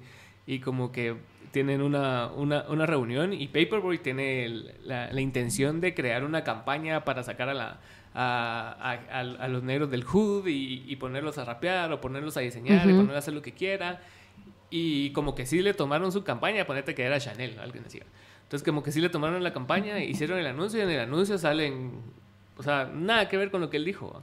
Entonces uno de, la, de los que están adentro de la directiva, que es negro, le dice que, o sea, si bien tus intenciones eran correctas, una empresa de ese calibre no se va a poner en contra de sus propios intereses. Mm. Por eso tú tienes que crear tu propia fundación. Entonces es lo que él hacía y él tenía eh, en su abrigo decía BLM. ¿va? Y él decía, ah, no, yo quiero 100 mil dólares para mi fundación para ir a no sé dónde cosas. ¿va? Entonces como, como que te ponen en perspectiva eso cuando se institucionalizan este tipo de movimientos. ¿va? Entonces lo que causa duda después, ¿va? igual seguro va a pasar con el feminismo y con todos los movimientos que al final se vuelven unas instituciones que esas instituciones ya no velan tanto por el, por el bienestar del que dicen defender, sino que por propios intereses de acaparar más, o sea, fondos, pues, va. Bueno, no sé, lo que pasa es que lo que veo tanto con, con Black Lives Matter y uh -huh. con todas las críticas que hay contra, por ejemplo, el, las organizaciones LGBTQ+, uh -huh. y, y contra el feminismo como tal, es que no importa si, este, o sea, el, como que el odio está ahí desde el principio. Sí, sí, y es, es falta como de, de, comprensión. O sea, por ejemplo, esa idea de que, de que el feminismo, o sea, hay dos conceptos diferentes, ¿no? Uh -huh. Como embrismo, que es el equivalente al machismo. O sea, pues. las mujeres valemos más que, que los hombres. Y el uh -huh. feminismo no es eso. El, el, uh -huh. el feminismo tiene una una visión totalmente distinta, que es mucho más sobre, sobre igualdad y de no y que no existan condiciones que a, a, mí o cualquier otra persona me van a poner de menos, ya sea por mi género o por mi, mi etnicidad o por lo que sea. Sí, pues. eh, donde, y donde creo que también es importante entender que, que el, toda la idea como de, de, un sistema patriarcal no, no solo aplica para hombres, son instituciones, son personas que ejercen y que creen o, o que han sido como creadas desde esa idea de que eh, de que hay como personas que son de segundo, de segundo rango, ¿no? Y hay otros que, que siempre van a ser como... Los alfas. Exacto, exacto. Entonces, en, no importa si se institucionaliza o no, siempre va a estar ahí la crítica y la descalificación, que en realidad creo que se basa muchísimo en no querer entender okay. eh, de qué se trata realmente. Y creo que los, porque, y digo no querer entender, porque obviamente también tiene algo que ver con exposición, o sea, como te digo, el, a mí me sorprende muchísimo, que siempre es súper bonito cuando uno mira cómo han, cómo han crecido en cantidad de las... Eh, de personas que participan eh, las marchas del, del 8M, mm. también el del 25 de noviembre, que es el día de la elim eliminación de la violencia contra la mujer, a, en comparación solo con hace cinco años. Es increíble, es increíble. Entonces algo sí está pasando. Uh -huh. Pero eso también significa que eh, aunque sea aquí, que ha crecido, también sé que en otros lugares del país ha crecido, pero obviamente la exposición no va a ser la misma, o sea, siempre hay esa como, esa como brecha de información, entonces tal vez hay algunas personas que todavía no han tenido acceso a la información o que no han sido tan expuestos, donde tal vez todavía solo es como el prejuicio de que, mm, de que el feminismo es malo. Uh -huh. Pero creo que hay muchos espacios donde la información sí está, Sí, claro. Por eso digo no querer entender, porque es más un, una, tal vez una, tal vez es más como aceptar que si reconozco el feminismo tendría yo que dejar mis privilegios. Y eso, y eso es bastante poderoso, o sea, yo, yo, yo, yo hice un video que todavía no he publicado, hacia, hacer, hacer el suspenso. un, poco, un poco hablando de eso, de, resignificar las cosas mm. y, y, de meterte como en, como en cámaras de eco con respecto a una ideología o con respecto a algo que vos emitiste una opinión de. Porque, o sea, ponete, vos pasaste todo un año hablando acerca de una cosa. Mm. Y, que sí, que... le puse el ejemplo a Ana aquí de que, de que tenía un cuate de que pasó hablando de que, de que lo del laboratorio Wuhan era una conspiración. ¿Va? Y pasó hablando eso durante un año y cualquier cosa que no pensara, lo que él pensara era un imbécil. Ajá. Y después se comprobó que sí, salió del laboratorio Wuhan, ¿va? Lo del COVID. Ajá. Y, y, ya no dijo nada. O sea, simplemente cambió a otro tipo de línea narrativa de otra cosa y, y, así se pasan moviendo. nunca van a reconocer que, que se equivocaron, mm. ¿va? Puede pasar con este Ricardo Méndez Ruiz, que tal vez en algunas cosas él diga, a la puta, sí la cagué. Pero nunca lo va a decir, porque, o sea, todo lo que representaría decir eso sería como resignificar todo lo que él ha creído durante mucho tiempo. Ajá. O lo que cualquier persona diga así, puta, así va, así la cae. Y en lugar de pedir perdón y decir, ah, bueno, tal vez en ese momento yo no era la mejor persona, ¿va? Claro. En lugar de decir eso, o sea, preferís seguir con tu sistema de creencias como vos crees que tiene que permanecer, pasando de lado todo, cualquier otro tipo de cosa alrededor de ello. Ajá. Sí, no, sí, sí, sí. Ahorita me quedé como tripeando sobre el tema de pedir perdón, porque, o sea, como que, qué fuerte va. O sea, creo que hay, más que todo como en sociedades eh, post-conflicto, pero lo que pasa es que Guatemala, o sea, hablamos como de la época después de la, o sea, después de la, de la firma de los acuerdos de paz, como que si fuera post-conflicto, pero realmente fue solo otro conflicto. Sí, es simplemente otro tipo, las caras tal vez cambiaron o algunas caras cambiaron, las víctimas tal vez eh, son diferentes, pero eh, sí creo que hay un tema ahí porque, o, sea, de, eso como del perdón y la reconciliación que, que incluso está como muy institucionalizado en otros países, pero aquí, aquí no... no no, no lo he visto de esa forma. O sea, solo siento como que se transformó o se mutó a algo que nos deja en una situación eh,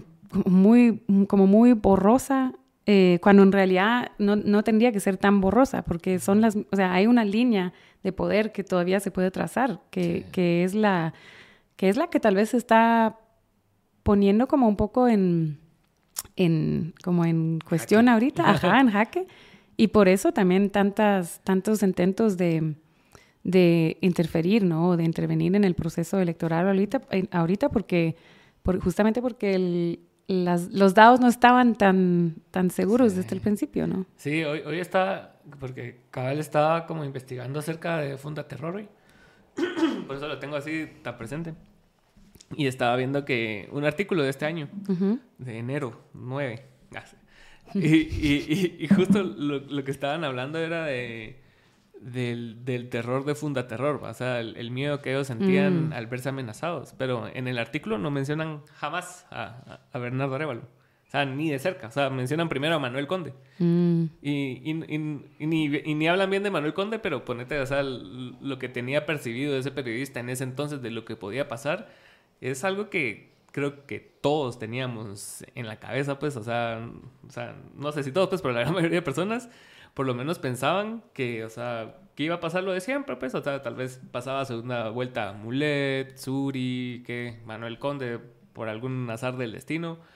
Y, y, lo que estamos viviendo ahora sí fue algo contracultural para la clase política, pues, y, y es algo que los hizo reaccionar desde, el, desde lo más visceral, desde lo más bajo que tienen, y usando todos los, los peones así que, que, pueden utilizar para atacar y, y menoscabar lo, lo, que la gente al final decidió, pues. Y al final te das cuenta que quien decide es, son las personas. Pero tal vez también eso fue lo que inspiró a estas como jornadas de manifestaciones, ¿no? Porque a pesar de todo, el momento, o sea, las elecciones sí, yo no, o sea, yo no sé si, yo no sé si, si es así como va, se vota y luego, bueno, no salió el que yo quería, ahora esperar otros cuatro años o, o si es, eh, o si realmente esta vez las personas vieron así como amenazado que el momento, o sea, a pesar de todo lo malo que pueda pasar en cuatro años, el momento de, las elecciones es donde podemos ejercer como población. y es el único, tal vez es uno de los únicos momentos como institucionalizados que, que nos invita a una acción colectiva como población.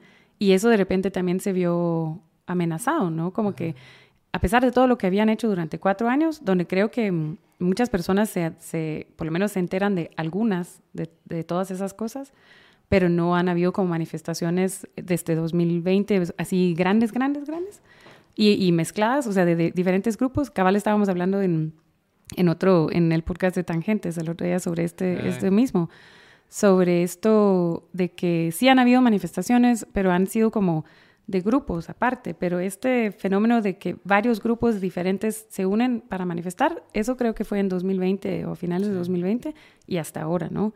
Donde sí son diferentes sectores, donde están eh, mujeres, LGBTQ, organizaciones eh, campesinas, estudiantiles, eh, líderes y lideresas indígenas. Eso o sea, no sé, eso creo que sí habla de que el momento electoral justamente se, o sea, se mostró con lo que están haciendo o lo que han estado haciendo que hasta esto incluso está en riesgo ahora. Eh, no sé. Que es cierto. Sí, o sea, yo, yo siento que como que sí se, se había como dispersado todo a raíz de 2015 y como que va, pasó lo que pasó, o sea, se logró quitar a Pérez Molina, a Sinibaldi, a todos, y después quedó Jimmy, fue así como que fortaleció más todo el mm. aparato de corrupción y, dio paso a, nuevos, o no nuevos actores, pero viejos actores que siempre habían venido con la misma línea narrativa de, corrupción y todo. Entonces como que la Mara se decepcionó, tal vez, de ese momento histórico. Mm. Y ahorita como que están viendo como que aparte de una esperanza, una amenaza. O sea, porque si bien Semilla puede ser el símbolo de todo esto que está sucediendo, pero no es el fondo, o sea, el fondo es lo que es más importante, que es el no perder la democracia, que, no, que, no, que, que, no suceda un golpe de Estado como lo que se ha intentado fraguar o se está fraguando, no sé. Pero sí, pero que yo creo que muchas personas, o sea, cuando fuimos a las coberturas en las manifestaciones, muchas personas justamente resaltaron eso. O sea, eso no es... No se trata de ellos. Ajá, si estamos a favor o en contra de Sandra o de Bernardo Arevalo, sino, es, o sea, es mucho más grande. Sí. Es mucho más grande. Y es interesante porque em, como que, no sé, ¿viste esa película de Don't Look Up? Como que muchos medios hemos estado diciendo, y, no solo medios de comunicación, también otros, otros actores en la sociedad han estado diciendo durante mucho tiempo, hey, o sea, estamos camino a justo lo que todo el mundo dice que no quieren, eh, una dictadura como Venezuela, como Nicaragua, o lo que sea. Y, y, ya estaba, o sea, ya estaba en camino, solo justamente por ese goteo, como hablábamos antes, Tal vez no se sentía tan así, además porque no estamos hablando de un golpe así como... Fue bien sutil. Sí. así como ah, el MP, Ajá. La, la Corte Suprema. Y también, pero incluso la forma en que se, o sea, la forma, o sea, por ejemplo, no, porque aquí hemos eh, usado los mismos mecanismos para elegir. Por ejemplo, cuando se eligió, cuando se hizo todo el proceso para elegir eh, candidatos y candidatas para eh, fiscal general. o sea, sí, claro, es el mismo sistema, solo que estamos como, o sea, coaccionando a las personas para que voten eh, según lo que queremos. Entonces es como, como una democracia así como de plástico, como de mm. cartón, ¿no? Y, y para que las cosas, o sea, comienzan a cumplirse hasta estar en un momento donde ahora sí es, o sea, hiper tarde para, para, para poner como frenos a lo que está pasando. es casi cacho tarde, ¿verdad? Pero sí, qué, bueno que, que está sucediendo, hubiera sido pero nunca, ¿verdad? Sí, sí, sí, sí, Pero siento que es como esa película, como que todo el mundo ya lo estaba diciendo, ya estaban como, hey, eh, algo viene grande y nadie como que, nadie quería, o sea, como que muy, muy, no sé, como que no hubo como reacción. Y ahí, ahí también hablan de lo de los porcentajes, ¿verdad? O sea, que, que si bien en la ciencia no se puede decir nunca un 100% o un 0%, mm. o sea, e, e, ese, ese como espacio que dejas para que exista otra, otra línea narrativa es lo peligroso, Porque creo que Jonah Hill es el que lo dice, ah, entonces no es 100%. Y el otro, pues, pero sí va Es suficiente para decir que hay una probabilidad muy grande de, de que no suceda lo que va a suceder, Y, y, es, y es así como que bien A veces es un poco frustrante, ¿va? Sí, porque o sea, son cosas que son bien evidentes y que vas y que estás viendo que están sucediendo poco a poco, pero que están sucediendo.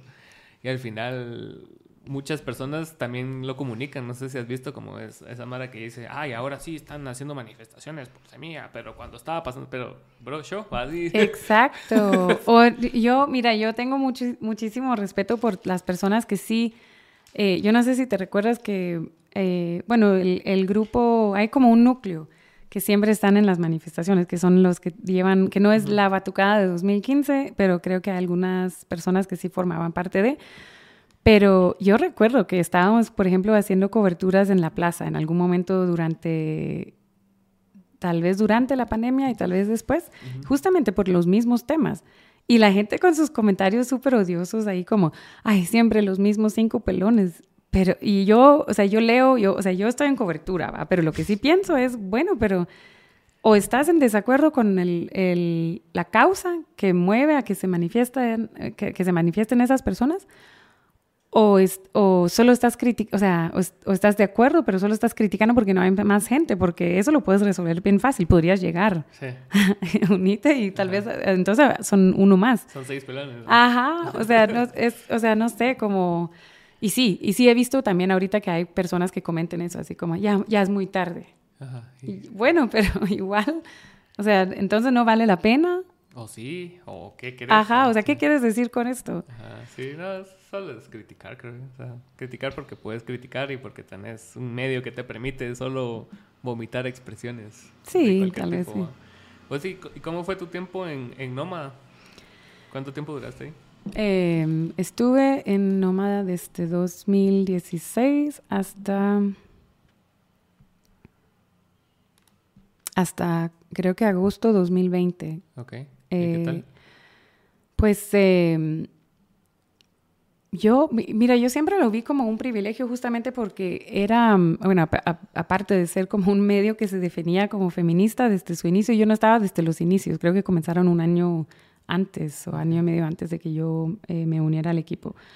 Em, un equipo súper fuerte de compañeros y compañeras que, eh, que hasta la fecha estamos, eh, em, tenemos una buena relación y que hacíamos el, el trabajo de reporteo y de publicaciones ahí.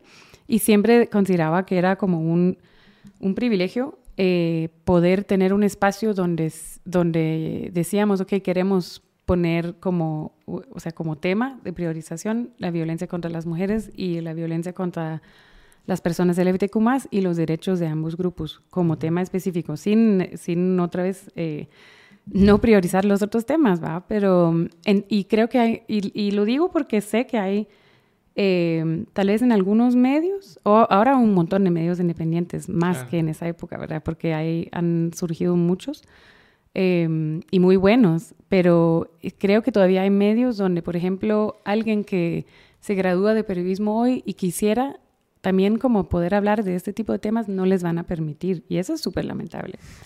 Eh, entonces, eh, bueno, mi experiencia fue, la verdad, o sea, ahí me formé como periodista, ¿sabes? Porque me tiraron al mar así como, bueno, nos gusta lo que haces, eh, siga haciendo eso. Y además fue como una experiencia bastante fuerte porque crecimos muchísimo en estos años. O sea, sí era un medio que tenía bastante alcance, ¿no? Sí, se hizo fuerte. Ajá. Y no puedo, o sea, lo pienso justo en estos días, lo pienso también, no tanto en relación a Nómada, pero por ejemplo con el periódico. ¿Cómo hubiera sido la situación hoy si hubiera seguido el crecimiento que tenía Nómada o cómo hubiera sido la situación actual si el periódico no hubiera tenido que cerrar? Porque, porque son voces muy fuertes con un alcance muy grande, o sea, no voces, pues, pero medios, ajá, que tenían un alcance muy fuerte como para dar un contrapeso a, todos esos poderes que están tratando de, de, de imponerse, ¿no? Y de asegurar que nadie cambia. Entonces, em, pues eso pienso en estos días, como que cómo hubiera sido si, si no, si hubiéramos seguido ahí el equipo, si no, em, si no hubiera cerrado. Pues. Ajá, pero eso es todo otro molotov. sí, eso es otro, todo otro, otro debate. Pero recuerdo, hablando de eso que me preguntabas antes sobre los ataques, una cosa que siempre, que siempre recuerdo es que justo cuando salió todo el tema sobre el director en Nómada, ahí sí habíamos algunas compañeras eh, y yo que recibimos muchos ataques justamente por haber hecho periodismo sobre violencia contra las mujeres. Y estar con él. Ajá, pero pasaban tantas cosas. Bueno, al final como equipo hicimos todo un reportaje que tuvimos que publicar en otro lugar que está en medium.com, algo así, donde, donde... Eso es un gran medio también. Ajá. Me gusta, me gusta. Eh, donde pudimos como expresar todo lo que había pasado en este tiempo, ¿verdad? Porque nosotros, o sea, por ejemplo, gente que, bueno, voy a hablar desde mi experiencia, pero por ejemplo, personas que me criticaban así como, ahora pasó esto, ¿por qué no estás investigando? Y yo así como, bueno, pero en serio, si yo lo investigo como periodista y saco mi reportaje, o sea, por, o sea confiarías. O sea, yo, por, por, justamente por la cercanía que teníamos o los intereses que podrían, no porque yo, o sea, yo, yo podría hacerlo, pero pero, pero como que, no sé, hay cierta como cercanía que hace que tú no eres la persona indicada. Sí, o sea, para ir a investigar en tu propio patio, pues, o sea, pero sí se tenía que hacer, solo que creo que sería mejor con alguien externo. Sí, es que sí que complicada esa situación, o sea... Y ahí sí fueron ataques muy feos, o sea, y era muy obvio que una parte de los ataques eran de personas em, donde, o sea, comprendo su como su cuestionamiento, porque estábamos en un momento donde, donde no, no nos correspondía como hacer algo mientras estábamos como en ese tiempo de espera de ver qué iba a pasar. Pero también habían otros que solo se sumaron porque tenían un, un, interés específico en que el medio no siguiera. Y eso sí, o sea, a esas personas o estos net centers o lo que sea, a ellos era muy obvio que no les importaba en lo más mínimo las denuncias de esas mujeres. Lo que importaba era, vamos a sumarnos a las críticas para asegurarnos de que este barco se hunda. Es que sí, para, para hacer una voz que tenga, que sirva de contrapeso, aparte tenés que ser casi que intachable, mm. Porque si no, cualquier desliz que tengas, o, porque este no es un desliz, pues, pero cualquier cosa que tengas en tu closet guardada va a salir. Sí, no. y yo no sé si te recordás, pero nosotros desde el, desde el equipo sí estábamos, o sea, sí hacíamos estos como comunicados para tratar como de explicar a las audiencias qué, cuál era nuestra postura y cuál, e, qué eran como las medidas que estábamos tomando eh, adentro. Pero, pero al mismo tiempo ya, o sea, todo está en este, en este reportaje que les digo que hicimos como equipo al final cuando ya todos habíamos ¿Cómo salido. se llama el reportaje? Ay, no recuerdo. Eh, ¿Pero tú lo hiciste? Lo hicimos en, o sea, lo hicimos todo el equipo. Bueno, algunos. La, mayoría del equipo, diría yo. Ah, pues sí. no, eh, sí, pero por ejemplo ahí explicamos que había todo un proceso de cosas que estaban pasando tras bambalinas que no, donde no necesariamente teníamos acceso nosotros, pero que no había, por lo menos de, parte de muchas y de mi parte, por lo menos no había duda. Yo no veo, o sea, Noma no tenía que cerrar, él tenía que salir. Exacto. O sea, pero eso es otro proceso como político de cosas que se negociaron que no, donde no teníamos acceso, no, no sabíamos nosotros, hasta que viene este nuevo director y la postura siempre fue que cuando se terminaba esta, esta como investigación sobre, o sea, como interna, que el resultado se tenía que publicar. Eso era el compromiso que hicimos nosotros con la audiencia. Cuando viene este nuevo director, lo primero que preguntamos en la primera reunión fue, ¿sigue este compromiso? Ahí se recuerda. No. Ya hemos hablado suficiente de eso, ya es eh, como que ya es hora de pasar la hoja. Meterla bajo la alfombra. Exactamente, eso era lo que, eso era lo que él, nos estaba diciendo. Em, y ahí comenzaron a surgir como otra caja de conflictos y, y, al final, pues lo que hicimos en este reportaje fue que logramos conseguir la investigación y lo publicamos nosotros. Mm, los rebeldes. Pues no, pero ya incluso ya, o sea, después de este, de este como... Que es parte de tu ética, ¿no? O sea, parte de, de la ética de ser periodista, ¿va? Y más si habían tenido un, un compromiso así de fuerte con, con, la audiencia, digamos, o con quien los leían era algo que tenían que hacer, pues. sí, y además tomar una decisión como muy clara de que definitivamente por, por mucho, porque yo sí creo, eh, a pesar del fundador y el director, o sea, el, el, cuerpo de trabajo que estaba ahí, porque ya no, o sea, yo no sé si ya está, pero como que se hizo una movida, él hizo una movida muy fea de quitarnos la autoría de todo nuestro trabajo, que pues. eso no se hace, pero bueno.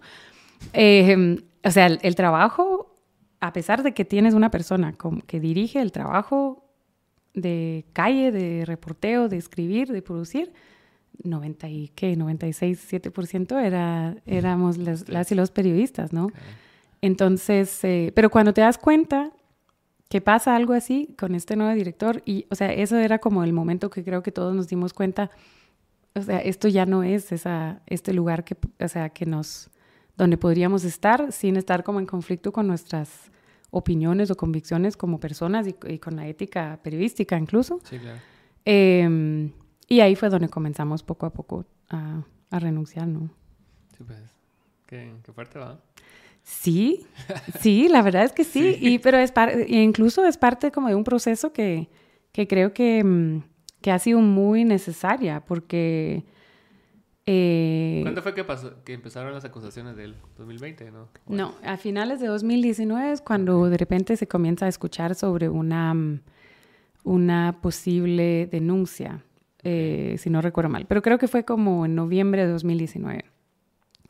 Si no recuerdo mal, eh, comenzamos con todas esas reuniones como, o sea, como equipo. Eh, él se aparta mientras todo esto, o sea, supuestamente mientras esto iba a, a, estar como en investigación, él se aparta.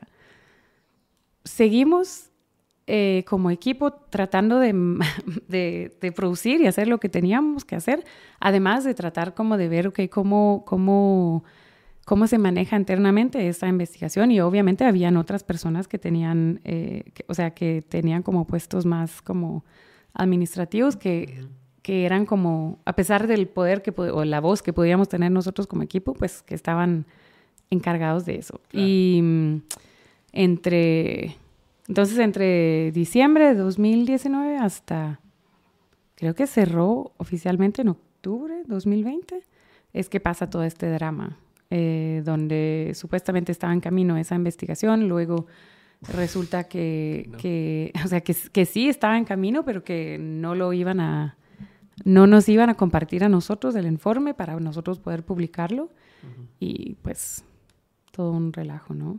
Entonces creo, o sea, creo que para o sea, yo no, a veces como yo he hablado con algunas personas de eso, así como, ¿en serio? ¿Esto sigue, sigue siendo tema? Pero lo que pasa es que sí creo que tal vez fue un, eh, fue un, o sea, en algún momento se tenía que haber, o sea, tendría que haber como algún tipo de, de discusión sobre el, el acoso, también el acoso sexual en los medios de comunicación.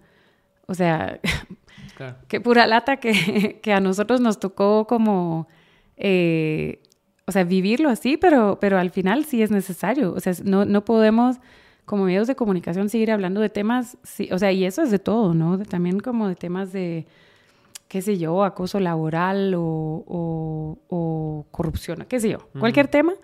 O sea, tener, o sea, la transparencia también eh, también aplica para nosotros, obviamente. Ajá. Entonces, em, y creo que específicamente con el acoso también era un tema que por no ni siquiera estar como, eh, no está penalizado, o sea, no existe en el, en el, en el código penal. O sea, entonces es súper difícil verbalizarlo y concretizar y decir qué es. Entonces creo que también incluso es, o sea, son procesos muy dolorosos, pero que, o sea, que son o sea, obviamente no el acoso, pero me refiero al hecho de confrontarlo y verbalizarlo y, entender qué es. La única forma de, que se pueda hacer ese tipo de cosas es eh, hablándolo. Y eso fue lo que pasó ahí. Sí, no.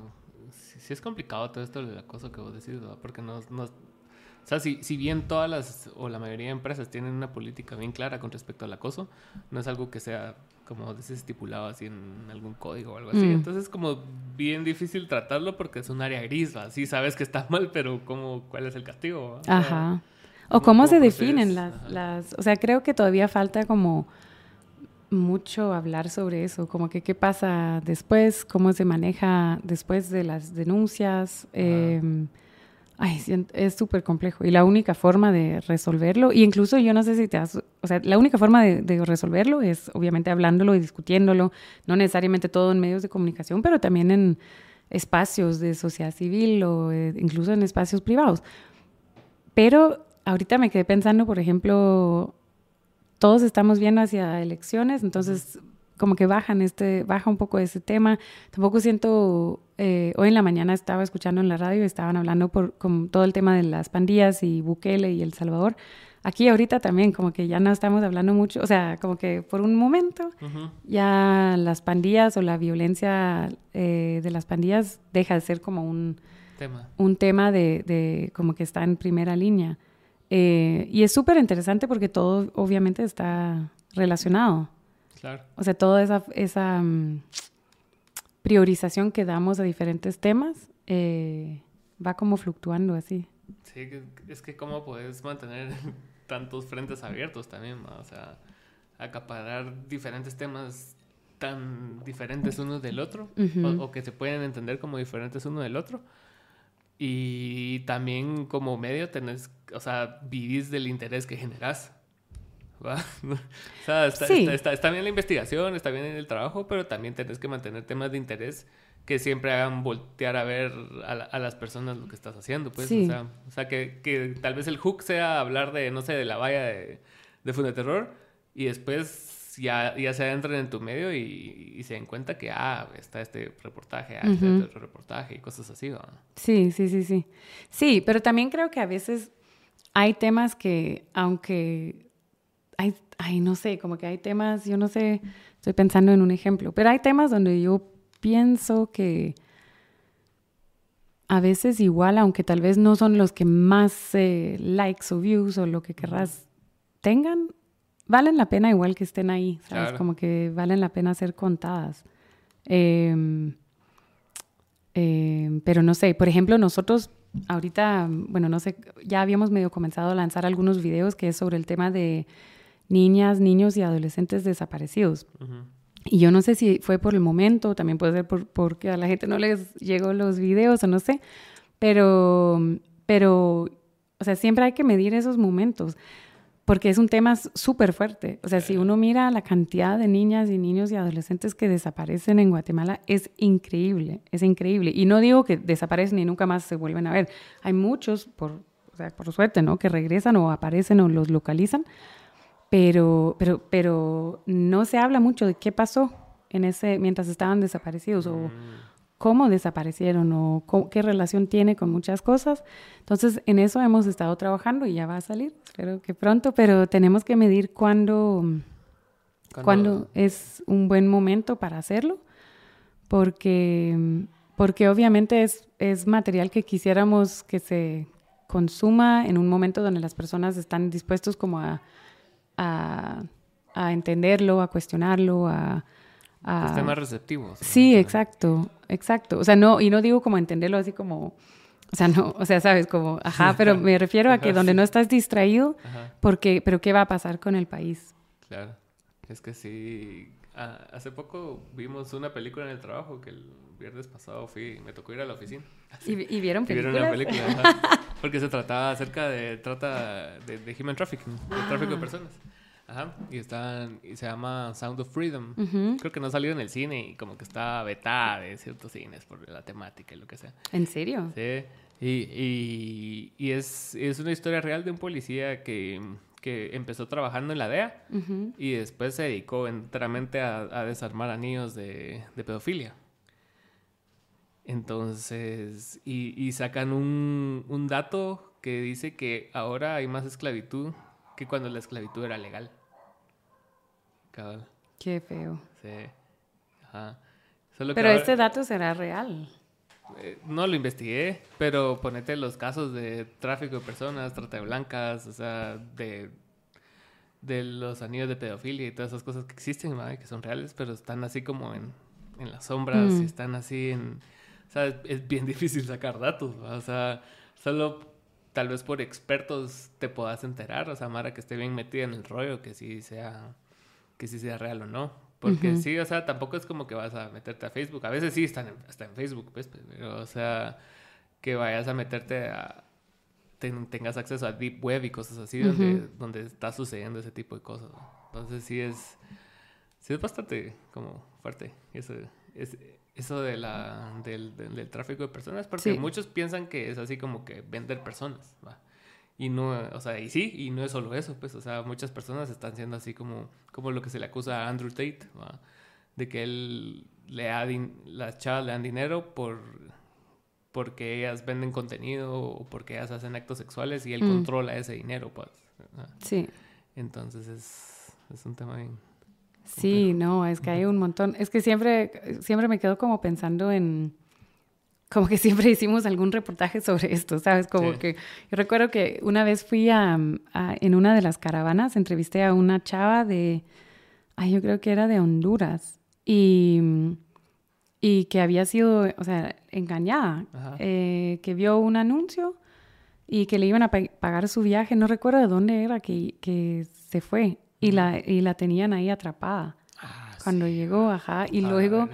Luego ah, creo que, ay, es que, te, es que, que, mal, que mal me siento que no recuerdo como los detalles, pero que son, son muchos reportajes con los años, ¿verdad? Pero como que fue rescatada y luego em, la regresaron a Honduras, pero en Honduras también estaba en riesgo, entonces por eso estaba en la caravana. O sea, pero es, o sea, solo muestra también un poco cómo este tipo de sociedades sí generan como eh, condiciones de, de, altísima vulnerabilidad a este tipo de, de situaciones, ¿no? Ajá. Em, sí, es bien feo. Sí, es fuerte, es fuerte. Y más, cuando te presentan así la información tan cruda y de casos específicos, es así como dices, ah, la, sí. Porque en, esta película el, el modus operandi de, estas personas era, nunca era un trato directo, sino que tenían así como, por eso le llaman anillos, ¿va? Porque hay diferentes capas mm. del entramado. Entonces, la primera capa que sale es que esta chava que fue mis no sé qué chingados en Colombia, se le acerca, se le acerca a un señor y así como que no, es que estamos reclutando jóvenes para no sé qué, que le vamos a tomar una, una sesión de fotos y deme a sus hijos tal día, tal hora y, y, el señor así, o sea, crédulo, o sea, dijo, bueno, está bien, que se vayan con mm. ella y que les puede pasar.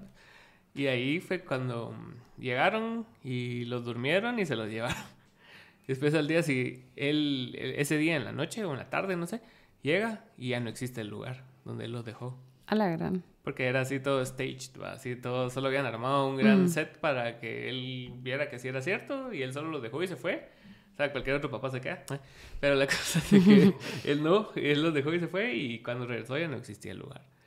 Entonces los, ya después cuando se, se, lo pasan al siguiente como enlace, ese, ese, ese maje es el que se encarga de, venderlos y, se los enseñan a amar así. Ponete, usualmente son gringos europeos. Entonces llegan así como que un señor así todo shady a ver a los niños, ah, yo me llevo esa y se la llevan y pagan ahí en cash y cosas así. Entonces ya es algo que mm. se vuelve entramado. Que, pero qué terrible. Además porque cuando veo, o sea, una cosa es que tal vez creo que hay muchas, eh, yo no sé si, eh, no solo personas, pero tal vez muchos eh, algunas sociedades que están acostumbrados a ver ese tipo de cosas como justamente es una película nada más. Pero yo recuerdo cuando eh, hicimos un trabajo una vez sobre trata de personas y el hecho de darte cuenta que Guatemala es como no solo es país como destino y productor así de, la trata de personas y las cosas que pasan aquí, eh, o sea, incluso si ves temas así como pornografía infantil, es, es bien fuerte, es horrible y, y otra vez regresando a lo mismo, o sea, mientras, mientras las cosas siguen así, como mientras estamos ocupados, así, siquiera debatiendo si deberíamos de proteger o no la democracia, ese tipo de cosas van a poder seguir pasando y eso es porque hay poderes también que que tal vez se benefician de permitir que ese tipo de grupos o redes eh, permanecen, ¿no? O sea... Sí, porque también son instrumentos de coerción. ¿Va? O sea, vos, tenés un diputado que le gustan los niños, entonces vos tenés esa, esa ventaja sobre ese diputado, entonces porque vas a querer perder esa ventaja. ¿va? Sí, sí, pero es, es como yo no sé, yo no sé si incluso, porque pasan tantas cosas aquí en, o, sea, o sea, yo no sé si, lo que pasa es que ahorita me quedé pensando si, supongo que personas, o sea, colegas periodistas, eh, que llevan mucho más tiempo en, en, el, en, este trabajo que yo, o sea, si ellos también, o sea, supongo que todos tenemos ese como hay trabajos que siempre vas a recordar o historias que siempre vas a recordar y no significa que las que uno no recuerda sean menos eh, importantes, pero de alguna u otra forma tal vez hay algunos que te impactan más. Y yo, por ejemplo, recuerdo una, una entrevista que hice con una eh, chava aquí en la capital que tenía 19 años en esa época. Ella, o sea, a, veces hay historias que uno trabaja que son donde la historia en sí, el relato, el testimonio es fuerte.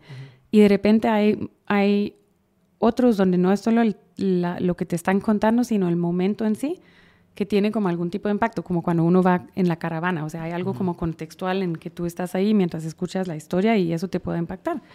Pero con esta, con esta chica fue bien fuerte porque era, ella era, eh, tenía 19 años y trabajaba en una casa cerrada aquí en la capital. Entonces la idea era eh, entrevistarla sobre, o sea, cómo funcionan, eh, en, o sea, cómo funciona el día a día en una casa cerrada, eh, cómo se siente ella con eso y además entender un poco sus condiciones de vida, cómo, cómo, ajá. Entonces comienza como a explicarme toda su historia, de que desde era muy joven em, fue víctima de violencia sexual, de abuso sexual de parte de una persona muy cercana de ella que además era pandillero. Entonces, ella queda embarazada, pero a los, yo creo que 14 o 15 años. Y cuando queda embarazada, el agresor, el violador, ya de repente así como, a mí no me vas a venir a, acusar de eso. Entonces, como que hasta ahí. Después, de años de violarla. Por quedarse embarazada y dentro de esta, ese sistema todavía muy, muy eh, misógeno, ella de repente, o sea, queda como rechazada de su familia por haberse quedar, quedado embarazada. Pero su familia, ajá, ah, y su familia no sabía que, que fue eh, resultado de, de, estas violaciones. Entonces ella a muy temprana edad tiene que ver cómo sobrevivir sola. Y ahí es donde de alguna forma la, reclutan para, para, el trabajo de la, de la, prostitución, ¿no? O el trabajo sexual. Eh, mientras estamos en la entrevista, ella comienza, o sea, está como muy afectada y hay una cosa que a veces, eh, que, o sea, que lo he hablado con, por ejemplo, psicólogas y psicólogos que han trabajado con temas de trauma, donde, por ejemplo, una de las cosas que me han explicado es que cuando las personas están viviendo un momento todavía de trauma, eh, a veces cambian entre el presente y el pasado. Claro.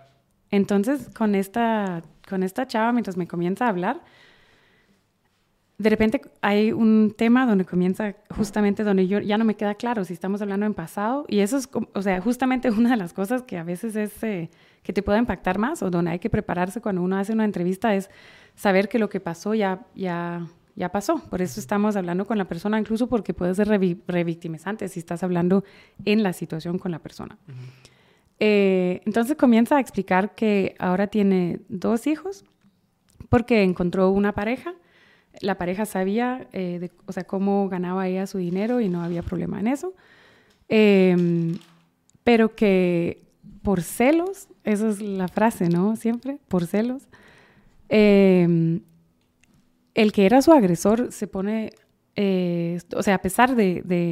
De, todo. Ah, de todo, él era como positivo con ella. Entonces, cuando él se da cuenta que ella tiene una vida nueva, eh, está independiente, está sobreviviendo sola, y además eh, ahora tiene un hijo con otro hombre, la, o sea, la comienza como a amenazar y acosar hasta matar al, papá de su segundo hijo, a su pareja actual. Mientras yo estoy escuchando todo eso, o sea, o sea, según yo, estamos hablando en pasado, pero comienza como a cambiar entre pasado y presente. Entonces, en algún momento yo interrumpo la entrevista y le digo, hey, solo, ¿cuándo pasó todo eso? Y me dijo, hace dos días, lo mataron. Y ella, o sea, mira, a mí se me, se me fue hasta el aire y yo así como, hey, ok, pausa.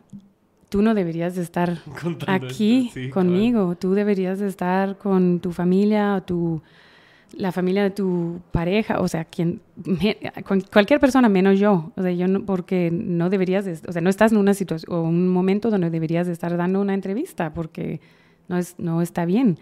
O sea, eso de verdad, de, de repente de conocer realidades que son tan fuertes y recordar como periodista que no son solo historias, es algo que, que viven, eso es su vida y eso es algo que sigue pasando. Eh, eso, eso fue un, o sea, yo no quiero decir como un golpe que me sorprendió, pero a veces te toca de otra forma te, o te llega de otra forma. Fue súper fuerte, súper, súper fuerte. Claro, sí, es que, que, fuerte la verdad, o sea, me, no, no, tengo palabras para, para agregar a eso porque sí es algo que que te demuestra de que una cosa es ver, ver la realidad a través de, de forma lejana, pues, como dijiste, el, desde el privilegio, a leer casos, o ver entrevistas, ver podcast, ver la información que querrás, nunca va a ser lo mismo a, a estarlo viviendo de primera mano. Sí, no, y además porque, o sea, digo, es, o sea, no, ¿cómo se explica? Como que mm, Como que... Mm, lo que pasa es que cuando, o sea, esa, esa, esa chava, o sea, no estaba ni, no había ni comenzado como a procesar su duelo.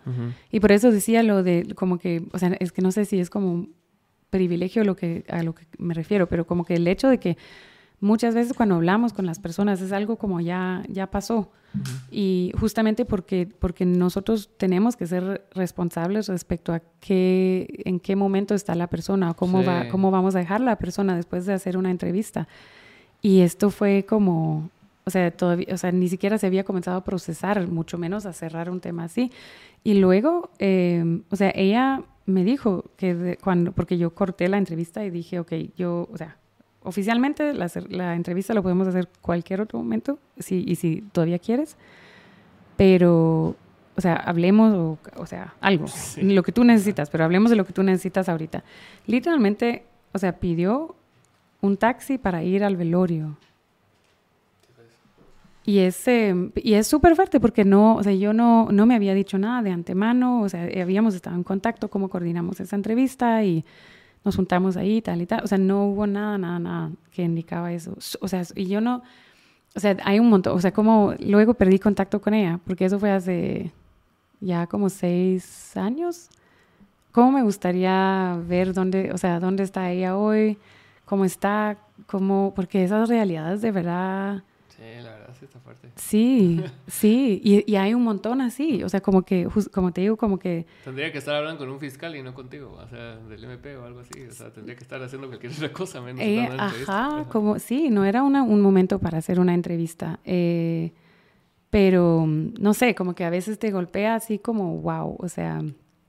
Yo creo que, o sea, como que llevo esa historia conmigo así como un, un recordatorio de que no, no podemos permitirnos justamente esa como esa ajenación. O sea, las historias no son solo historias, son realidades.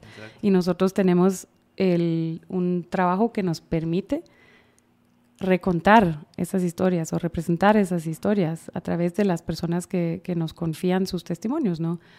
Eh, sí, súper fuerte.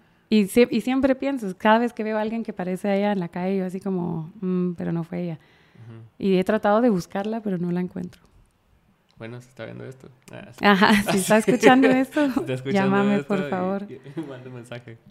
Pero sí. Porque son realidades demasiado duras y de verdad, mis, o sea, no mm, son condiciones de vida que nunca deberían de darse. No, pues. eh, imagínate comenzar, ni siquiera comenzar tu vida adulta, o sea, eh, no haber ni apenas terminado la infancia con, con con una serie de violaciones sexuales para, para tener que entrar en un rol de adulta, siendo responsable de un, o sea, de un niño y luego de otro. No habiendo sanado nada. Eso no habiendo sanado nada, que solo es como, son otros traumas, más trauma, más trauma. Y, y todavía, yo, bueno, espero que, pero en este momento que la entrevisté, todavía ahí de pie. Porque son realidades que uno piensa, wow, o sea, y, hay, y, así hay un montón. Por eso digo, o sea, de verdad, Guatemala no deberíamos estar discutiendo si alguien es LGBTQ más, deberíamos estar viendo lo que está pasando con las personas aquí y es todos los días. Sí. Es todos los días. Sí, una amiga que, que, viene aquí, de hecho, que es abogada, acá me decía así un, dato así súper estúpido de, de la, la, cantidad de violaciones a derechos humanos que pasan diarias. Mm. Diarias. O sea, no solo, ah, en un mes pasaron 50, ¿no? Son así cientos de miles diarios. Y es así como, ah, sí. y, y, y, estamos más preocupados de si, no sé, de cualquier otra cosa, o sea, de, de, la sexualidad del presidente. ¿no? Eh, pero es que, pero, y, no, y, y, lo, y lo más triste, triste es que tal vez justamente porque se mezclan ese tipo de cosas, que también se mezcla a veces con temas de religión, y si, la, o sea, si algo puede de la religión es mover emociones también, ¿no? Entonces, cuando combinas esas dos cosas y lo conviertes en, al, en algo relevante en la política, de repente todas las otras cosas no... Ajá. O sea, yo, o sea, perdón, ahora ya comenzó como toda la la, abrimos el archivo de anécdotas, pero hay un tema que a mí también me, me, impactó muchísimo, que trabajé durante mucho tiempo y fue uno de esos, mis colegas van a recordar eso, que fue un proceso como súper difícil siquiera redactar el, el, reportaje porque tenía tanta información y era muy fuerte y a veces como cuesta como, o sea, porque... la narrativa. Sí, como, sí, porque, porque tal vez porque en algún momento también soy o sea, yo soy hiper como, no sé, como siempre quiero estar segura que todo está 100% bien y entonces escribo y reescribo y reescribo y reescribo y siento que, todavía se puede mejorar más. Pero mm, e, esto fue uno de esos reportajes donde eh, tuve la oportunidad a través de algunas eh, fuentes de entrar a, a, algunos de esos esas casas de rehabilitación de personas con adicciones. ¡Wow! Sí, hay historias de terror de eso. Eh, o sea, las casas en sí son historias de terror. Yo estuve, yo estuve en una. ¿En serio? Ajá, que fue buena. Saludos ahí. Pero sí, de mucha gente que llegaba ahí, llegaba de, de la del Shaddai y esos nombres, ¿verdad? De zona 1, por ahí que les pegan. Y con tal de mantenerlos ahí, eh, les mienten a los familiares. Y como estás en una posición vulnerable, donde prácticamente, o sea, te, te, van a tirar ahí por, como último recurso, entonces vos no puedes decirle a tus familiares que te saquen porque es como un mecanismo de defensa tuyo porque sos adicto y no quieres dejar la recuperación. Mm. Entonces juegan con eso de que, ah, no, es como él es adicto, fijo, no quiere salir de aquí porque va, o sea, él quiere seguir consumiendo de afuera. Entonces los familiares, con tal de tenerlo ahí, va, lo mantienen, pero sí, son, son gruesas algunas. Pero sí, lo que, lo que, eh, o sea, yo, una de las, y eso fue una persona, creo que ni siquiera recuerdo si lo, al final lo incluimos en el reportaje, que también era muy grande, pero había un chavo bastante joven que me dijo que había estado, en algún momento cayó preso, no, no sé por qué delito, pero me dijo, yo sí preferiría estar otra vez en, en, la cárcel que estar encerrado aquí. Sí, fijo. O sea, las condiciones en esto, y, y, yo no sé si la gente tal vez, o a veces, a veces tal vez algunas personas pensarán, ah, sí, pues, pero, es, pero hay gente mala en todo el mundo. Ese, ese tipo de cosas pasan, pero no, o sea, hay una razón por la que hay muchísimas cosas muy feas que pasan en ciertos lugares y eso es porque no hay, no hay nada que funciona. Pones una denuncia, no, o sea, ¿y qué? No pasa nada. O, o, pones una denuncia y la persona que queda en vulnerabilidad o, en, o amenazada no es la, la, persona que agredió o que cometió un delito o que está siendo o que está siendo denunciada, es la víctima. Es la víctima que tiene que ir a esconderse, es la víctima que de repente tiene que ver dónde esconder a su familia para que no sean amenazadas. O sea, hay, hay o sea, todo ese tipo de cosas, si me preguntas a mí, son síntomas de que de un, un Estado, una sociedad en, o la institución que no funciona.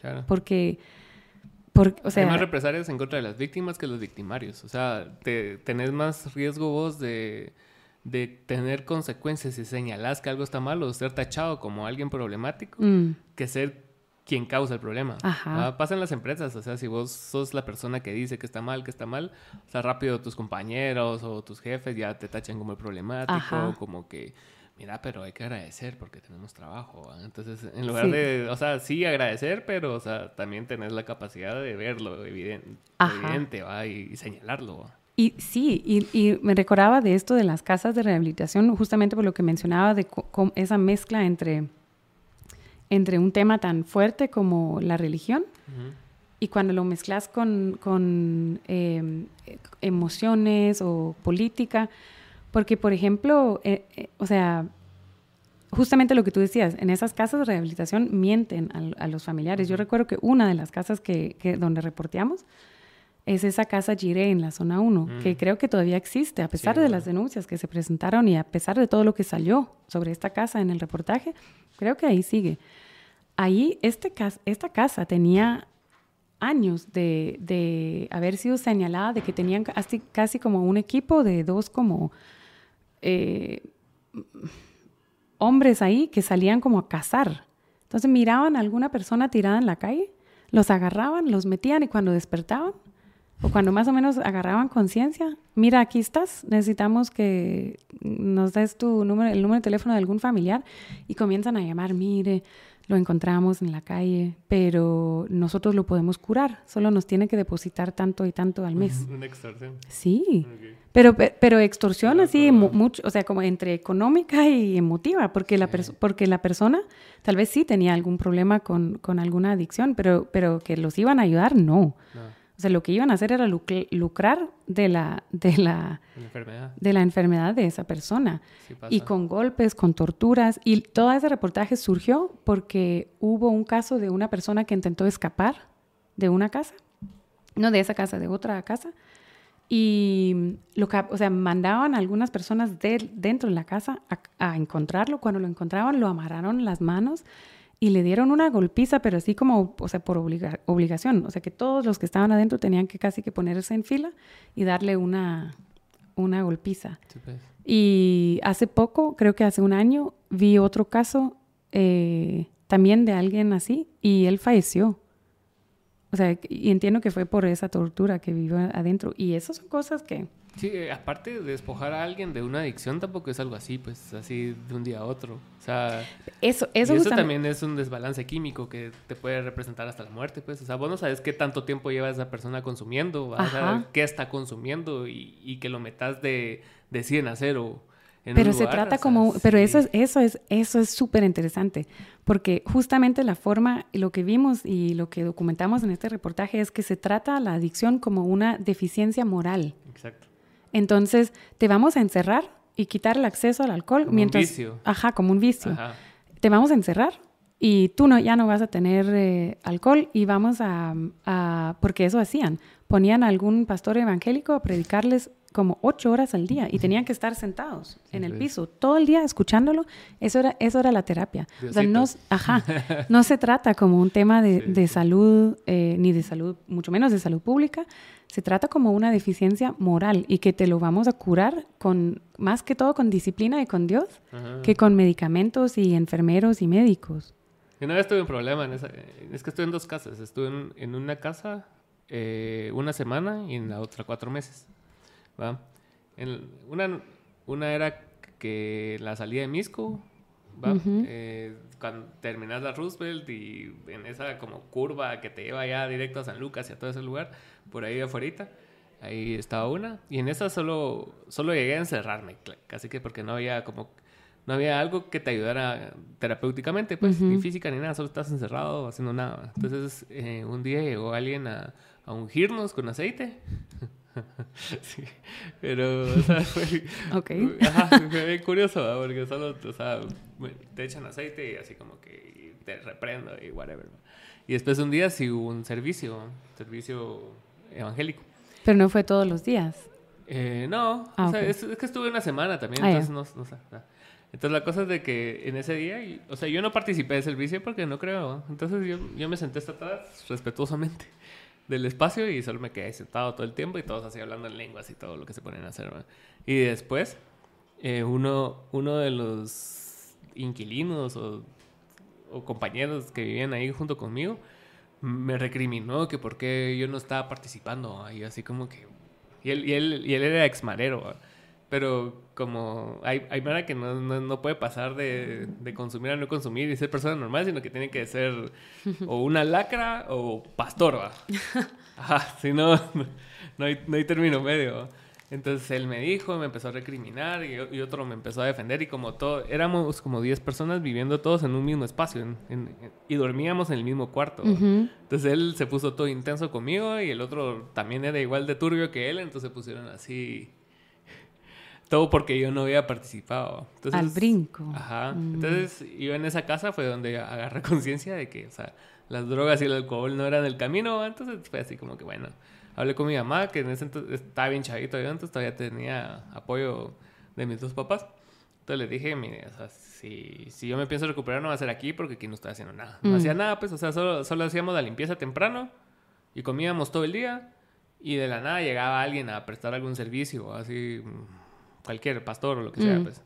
Entonces, ya cuando entré a la otra casa, que sí era una casa un poco más seria, digamos, en, en ese sentido, porque habían terapias A, NA, terapia, Ya. terapia convencional, logoterapia, había terapia ocupacional, o sea, todo el día estabas enfocado en hacer algún tipo de terapia. Entonces, ahí sí ya, ya mirabas avances y progreso, pues. Pero muchas casas funcionan como tú decís, o sea, solo encierran a la persona y de ahí hacen sentir mal a la persona porque es, tiene una enfermedad y no lo ven como enfermedad.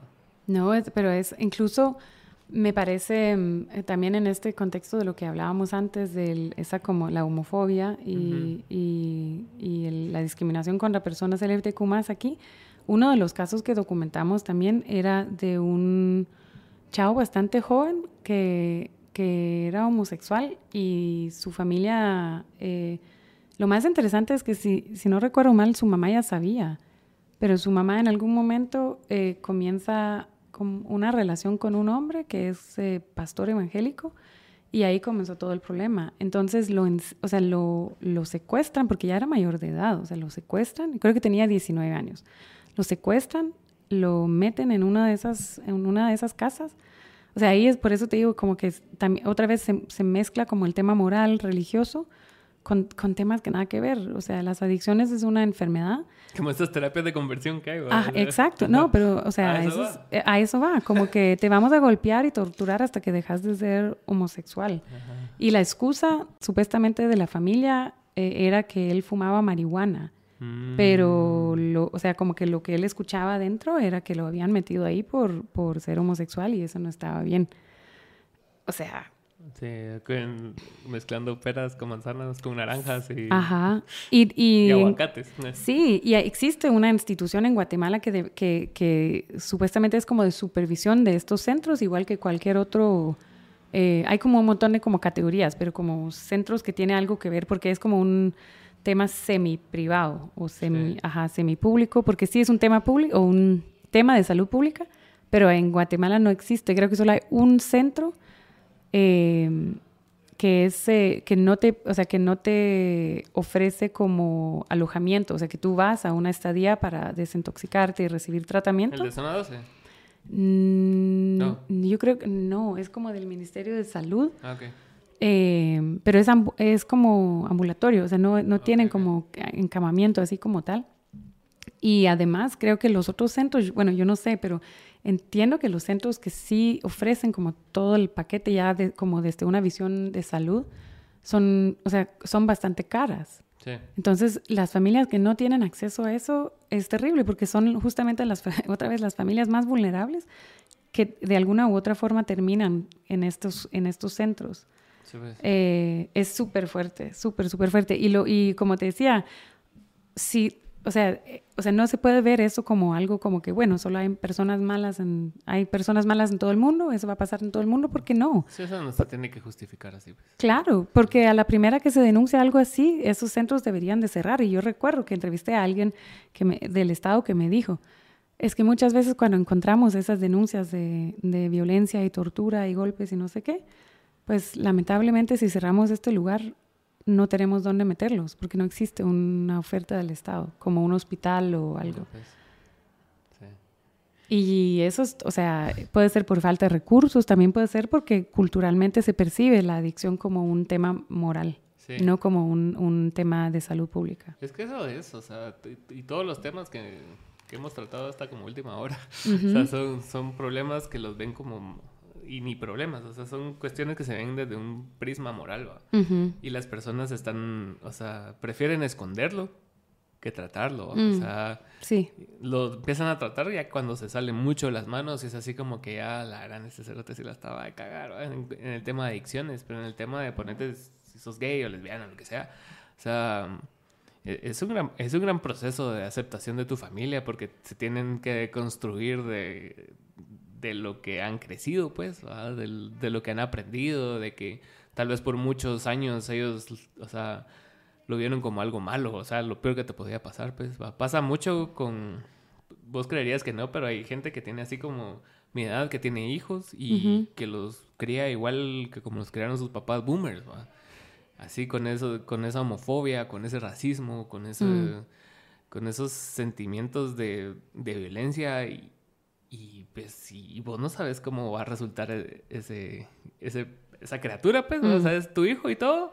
Y aunque le inculques todo el odio que querrás, o sea, vos no tenés control del, del, del outcome de esa persona, pues, o sea, que, que, sus preferencias sexuales o su identidad de género, vos no tenés control sobre eso. ¿Y, qué pasa cuando esa persona sea diferente a lo que vos quisiste construir? ¿va? No, lo, vas a seguir odiando? No, y lo más probable es que esta, eh, eh, o sea, esta pobre persona muchas veces pueden crecer con, o sea, con un... O sea, la gente como que quiere tratar a la identidad de género o la orientación sexual como que si esto fuera el problema, pero todos los problemas que podrían hacer que alguien necesite, por ejemplo, qué sé yo, acompañamiento eh, psicológico, no es por su orientación sexual o por su identidad de género, es, es por haber crecido en un hogar donde te siguen diciendo que tú estás mal. Sí.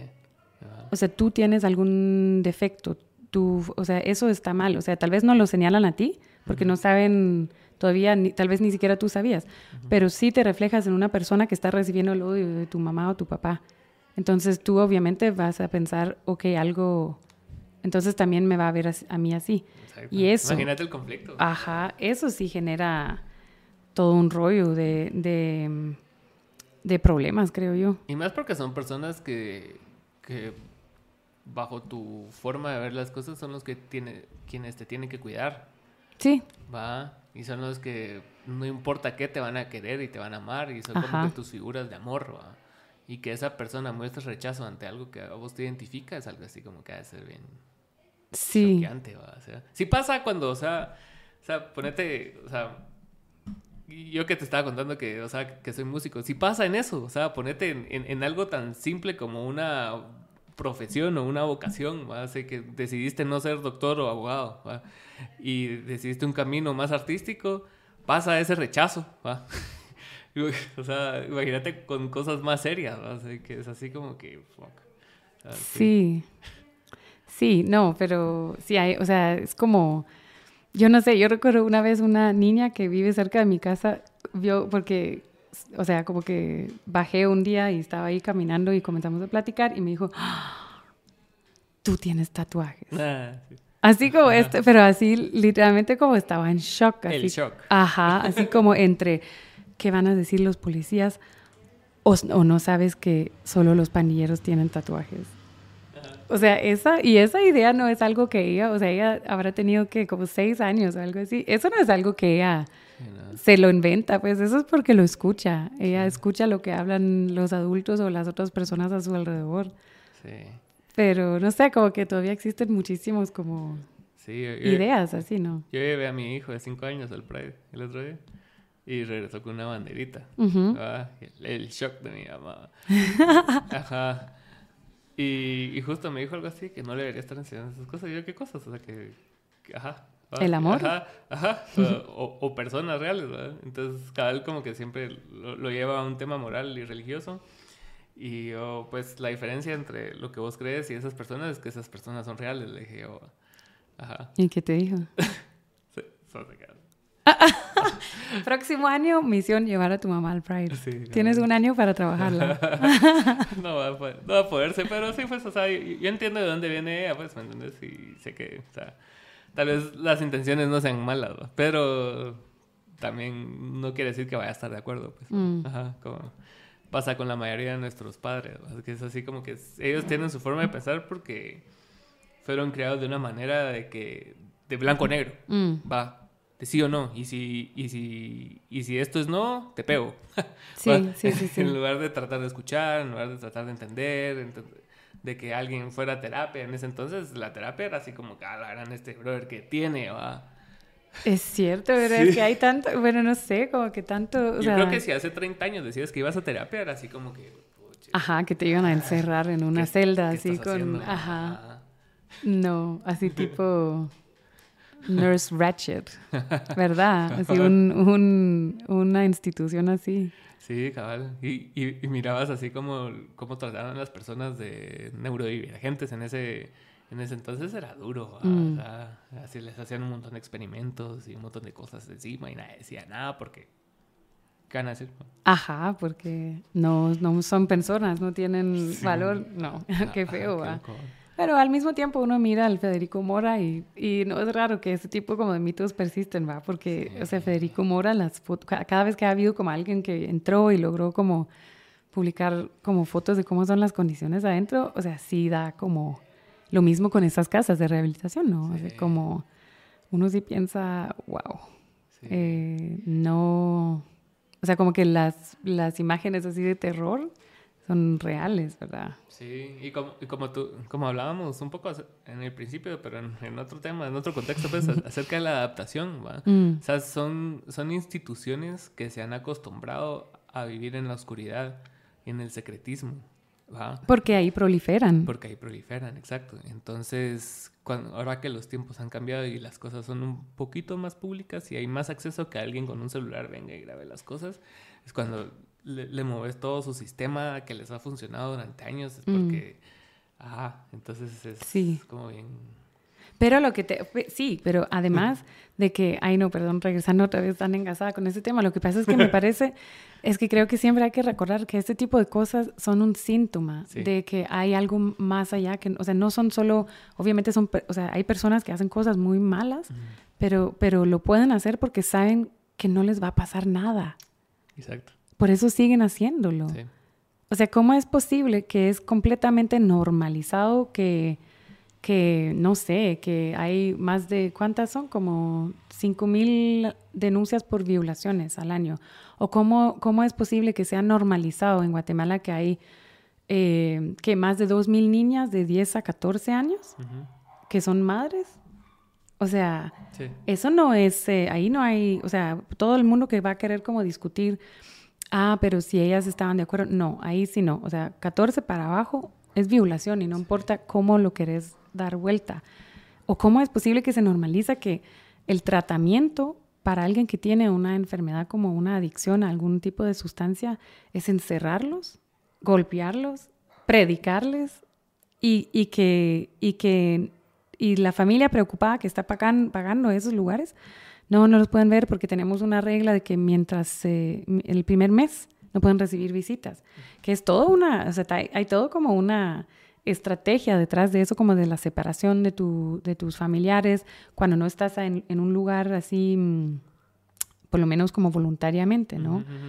Eh, o sea, ¿cómo es posible que eso se normaliza? O sea, o sea, podría ser que en un país o en, una, en un lugar funcional habría un, un tema. O sea, como que hay muchos países que tienen muchos problemas, pero me refiero a que aquí en Guatemala, o sea, tenés toda la... Están todos los temas. Todos los temas. Todos los temas. Y eso sí hay que verlo como un síntoma de que algo más no está funcionando. O sea, la... Ajá. no, no, queremos ver el problema de fondo. ¿Será? Fijo, ¿no? O sea, o, no, o tal vez sí, pero no nos dejan verlo, O sea, es así como está tan enmarañado todo que alguien que tienen que distraer a las personas con, con eso de la moral que vos decís. O sea, nunca van a... Y regresamos a, Nunca van a reconocer el problema. Siempre van a echar la culpa a algo más, a algo externo. Algo mm. así como que, ah, es que él no va a misa los domingos. sí, no, pero lo que todo, yo recuerdo cuando entrevistaba gente adentro de esos centros donde iba, los, como que los encargados siempre es alguien que ingresó como, como mm. cliente o como preso ahí. Y cuando uno los entrevistaba, ellos, ellos eran como los ejemplares. Están o sea, coco sí, sí, o sea, como que, mira, yo lo hice y por eso, porque porque lo hice también, ahora a mí me promovieron y ahora yo soy el encargado. Y yo te voy a decir una cosa, nadie se va, nadie, que, eh, ¿cómo es que siempre la frase era la misma en todos los lugares? Era, eh, nadie puede cambiar que no quiere cambiar. O sea, es, es, un, es un asunto así de querer, según ellos, o sea, como que de fuerza de voluntad. Como el pobre es pobre porque quiere, ¿verdad? Ajá. Vos sos pobre porque no le echas ganas. Exacto. Pero ¿cómo vas a hablar? Y eso siempre les preguntaba, pero ¿cómo vas a hablar de, de querer? Si estamos hablando de que esas personas no tienen, no pueden salir, o sea, están secuestrados. Y las personas que han intentado escaparse, tú mismo acabas de explicarme cómo funciona todo el sistema de castigo o sea, las torturas, la violencia, los golpes de castigo, porque todavía no te has reformado. Entonces, ¿eso es querer o eso realmente es... Eh, sí. sí. Sí, siempre, siempre tienen como figuras a las cuales aspirar, va. O sea, esos lugares. Igual, o sea, ya, bajándole un cacho a la violencia. Así, así como los call centers, Así está ese brother que es supervisor y que, que pasó dos meses de mm. agente y es así como que el, la, estrellita del como el batch mm. de, ¿cómo se llama? De, de, que sí se puede lograr, ¿va? O sea, así, ah, yo empecé como agente vos y ahora soy acá un manager y cosas así. y sabes que no es tan así, ¿va? Pero, ajá. pero siempre hay alguien que a los cuales los empleados pueden aspirar a hacerlo, así, así como, ah, no, él puede yo también puedo. el otro día tenemos un, un, podcast aparte, pero ese sí es 100% nada serio. Y, estábamos... Siento que estamos hablando cosas muy serias. Me invitas a este, el otro podcast para, para que nos reímos un poco también. pero, pero en ese podcast estábamos como ridiculizando eso de, de, de, esas personas que, que llegan, que, que, son exitosas en algo y que se vuelven rápido como el ejemplo, el, el go-to, el que mm. todos van. Así como, cada ah, no, mira, Luisito comunica. O mira a Juan Pablo Zurita, quien que y, que y ellos son la excepción a algo que, que, miles de millones de personas intentan ser youtubers y no lo logran. Miles de millones de personas que abren OnlyFans y que no lo logran y que hacen de todo por pegar y no lo logran. O sea, la excepción es ese maje que logró hacerlo, pero se vuelve como el, el, el, el ejemplo a seguir, ¿va? ese, ese Mr. Beast, ¿va? ese, ay, él empezó hace 10 años con videos bien chafa, entonces yo también puedo, entonces yo lo voy a hacer y, y, ves que no puedes, y ves que no puedes, y ves que no puedes, pero siempre está esa figura de que vos decís, ah, o los actores, o las actrices, o cualquiera, que son excepciones a, a, algo que millones de personas intentaron y no lograron, pues. ¿no? Sí, eso es bien complejo porque siento, eso es como cuando, por ejemplo, nos, nos, eh, hay muchas veces siento yo que como periodista la gente a veces como cuestionan, pero medio cuestionan, critican, y como, ¿por qué solo hablan de las cosas malas? En Guatemala también hay cosas buenas. Los volcanes. Mm. sí, por supuesto que las hay, pero, pero ahí está guatemala.com para hablar de ellos y nosotros hacemos otro tipo de periodismo. pero es, ajá, pero es bien interesante eso de, de esa confusión entre un, alguien que es una excepción, pero que se utiliza como el, la, el, como, esa es la evidencia de que entonces todos podemos. No es exactamente así. O sea, no es exactamente así. No digo que nadie puede, no, o sea, que no le puede ir bien y obviamente creo que como seres humanos necesitamos esas como eh, personas como para para inspirarnos, ¿sabes? Pero hay que, o sea, no sé, como que hay que medir un poco esa, porque la gente también lo usan como justificación de que ya vieron. Entonces, si él puede, tú también puedes. El pobre es pobre porque quiere. Es, o sea, como que justifica un poco esa lógica, y, ¿no? Y pasa en todo, o sea, pasa así, ponete de, lo de no convertirte en Venezuela. Y, y, es así, o sea, ¿cuántas veces ha pasado lo de Venezuela en otros países? Pues, ¿Cuántos países hay en el mundo? Y, y que es uno de referencia, o dos tal vez con Cuba, pues va. Y o también con lo de la pena de muerte. Ah, no, en Singapur sí la tienen, pero es un país, ¿va? o sea, y, y como un país es suficiente para vos. Un país que está en otro lado, en otro contexto completamente distinto a este. Y mm. es así como te pone que pensar de que, o sea, no se necesita mucho para validar lo que vos querés creer porque ya lo crees. Es, sí. es tu sesgo de confirmación. Vos ya crees, ya te estás predispuesto a creer algo y leíste algo que te dio la razón, ahí está. no necesitas más. O sea, no necesitas más evidencia que la que va de acuerdo a tu sesgo. Sí, no, pero obviamente, pero obviamente eso también aplica para nosotros, o sea, para uno mismo que tiene alguna convicción.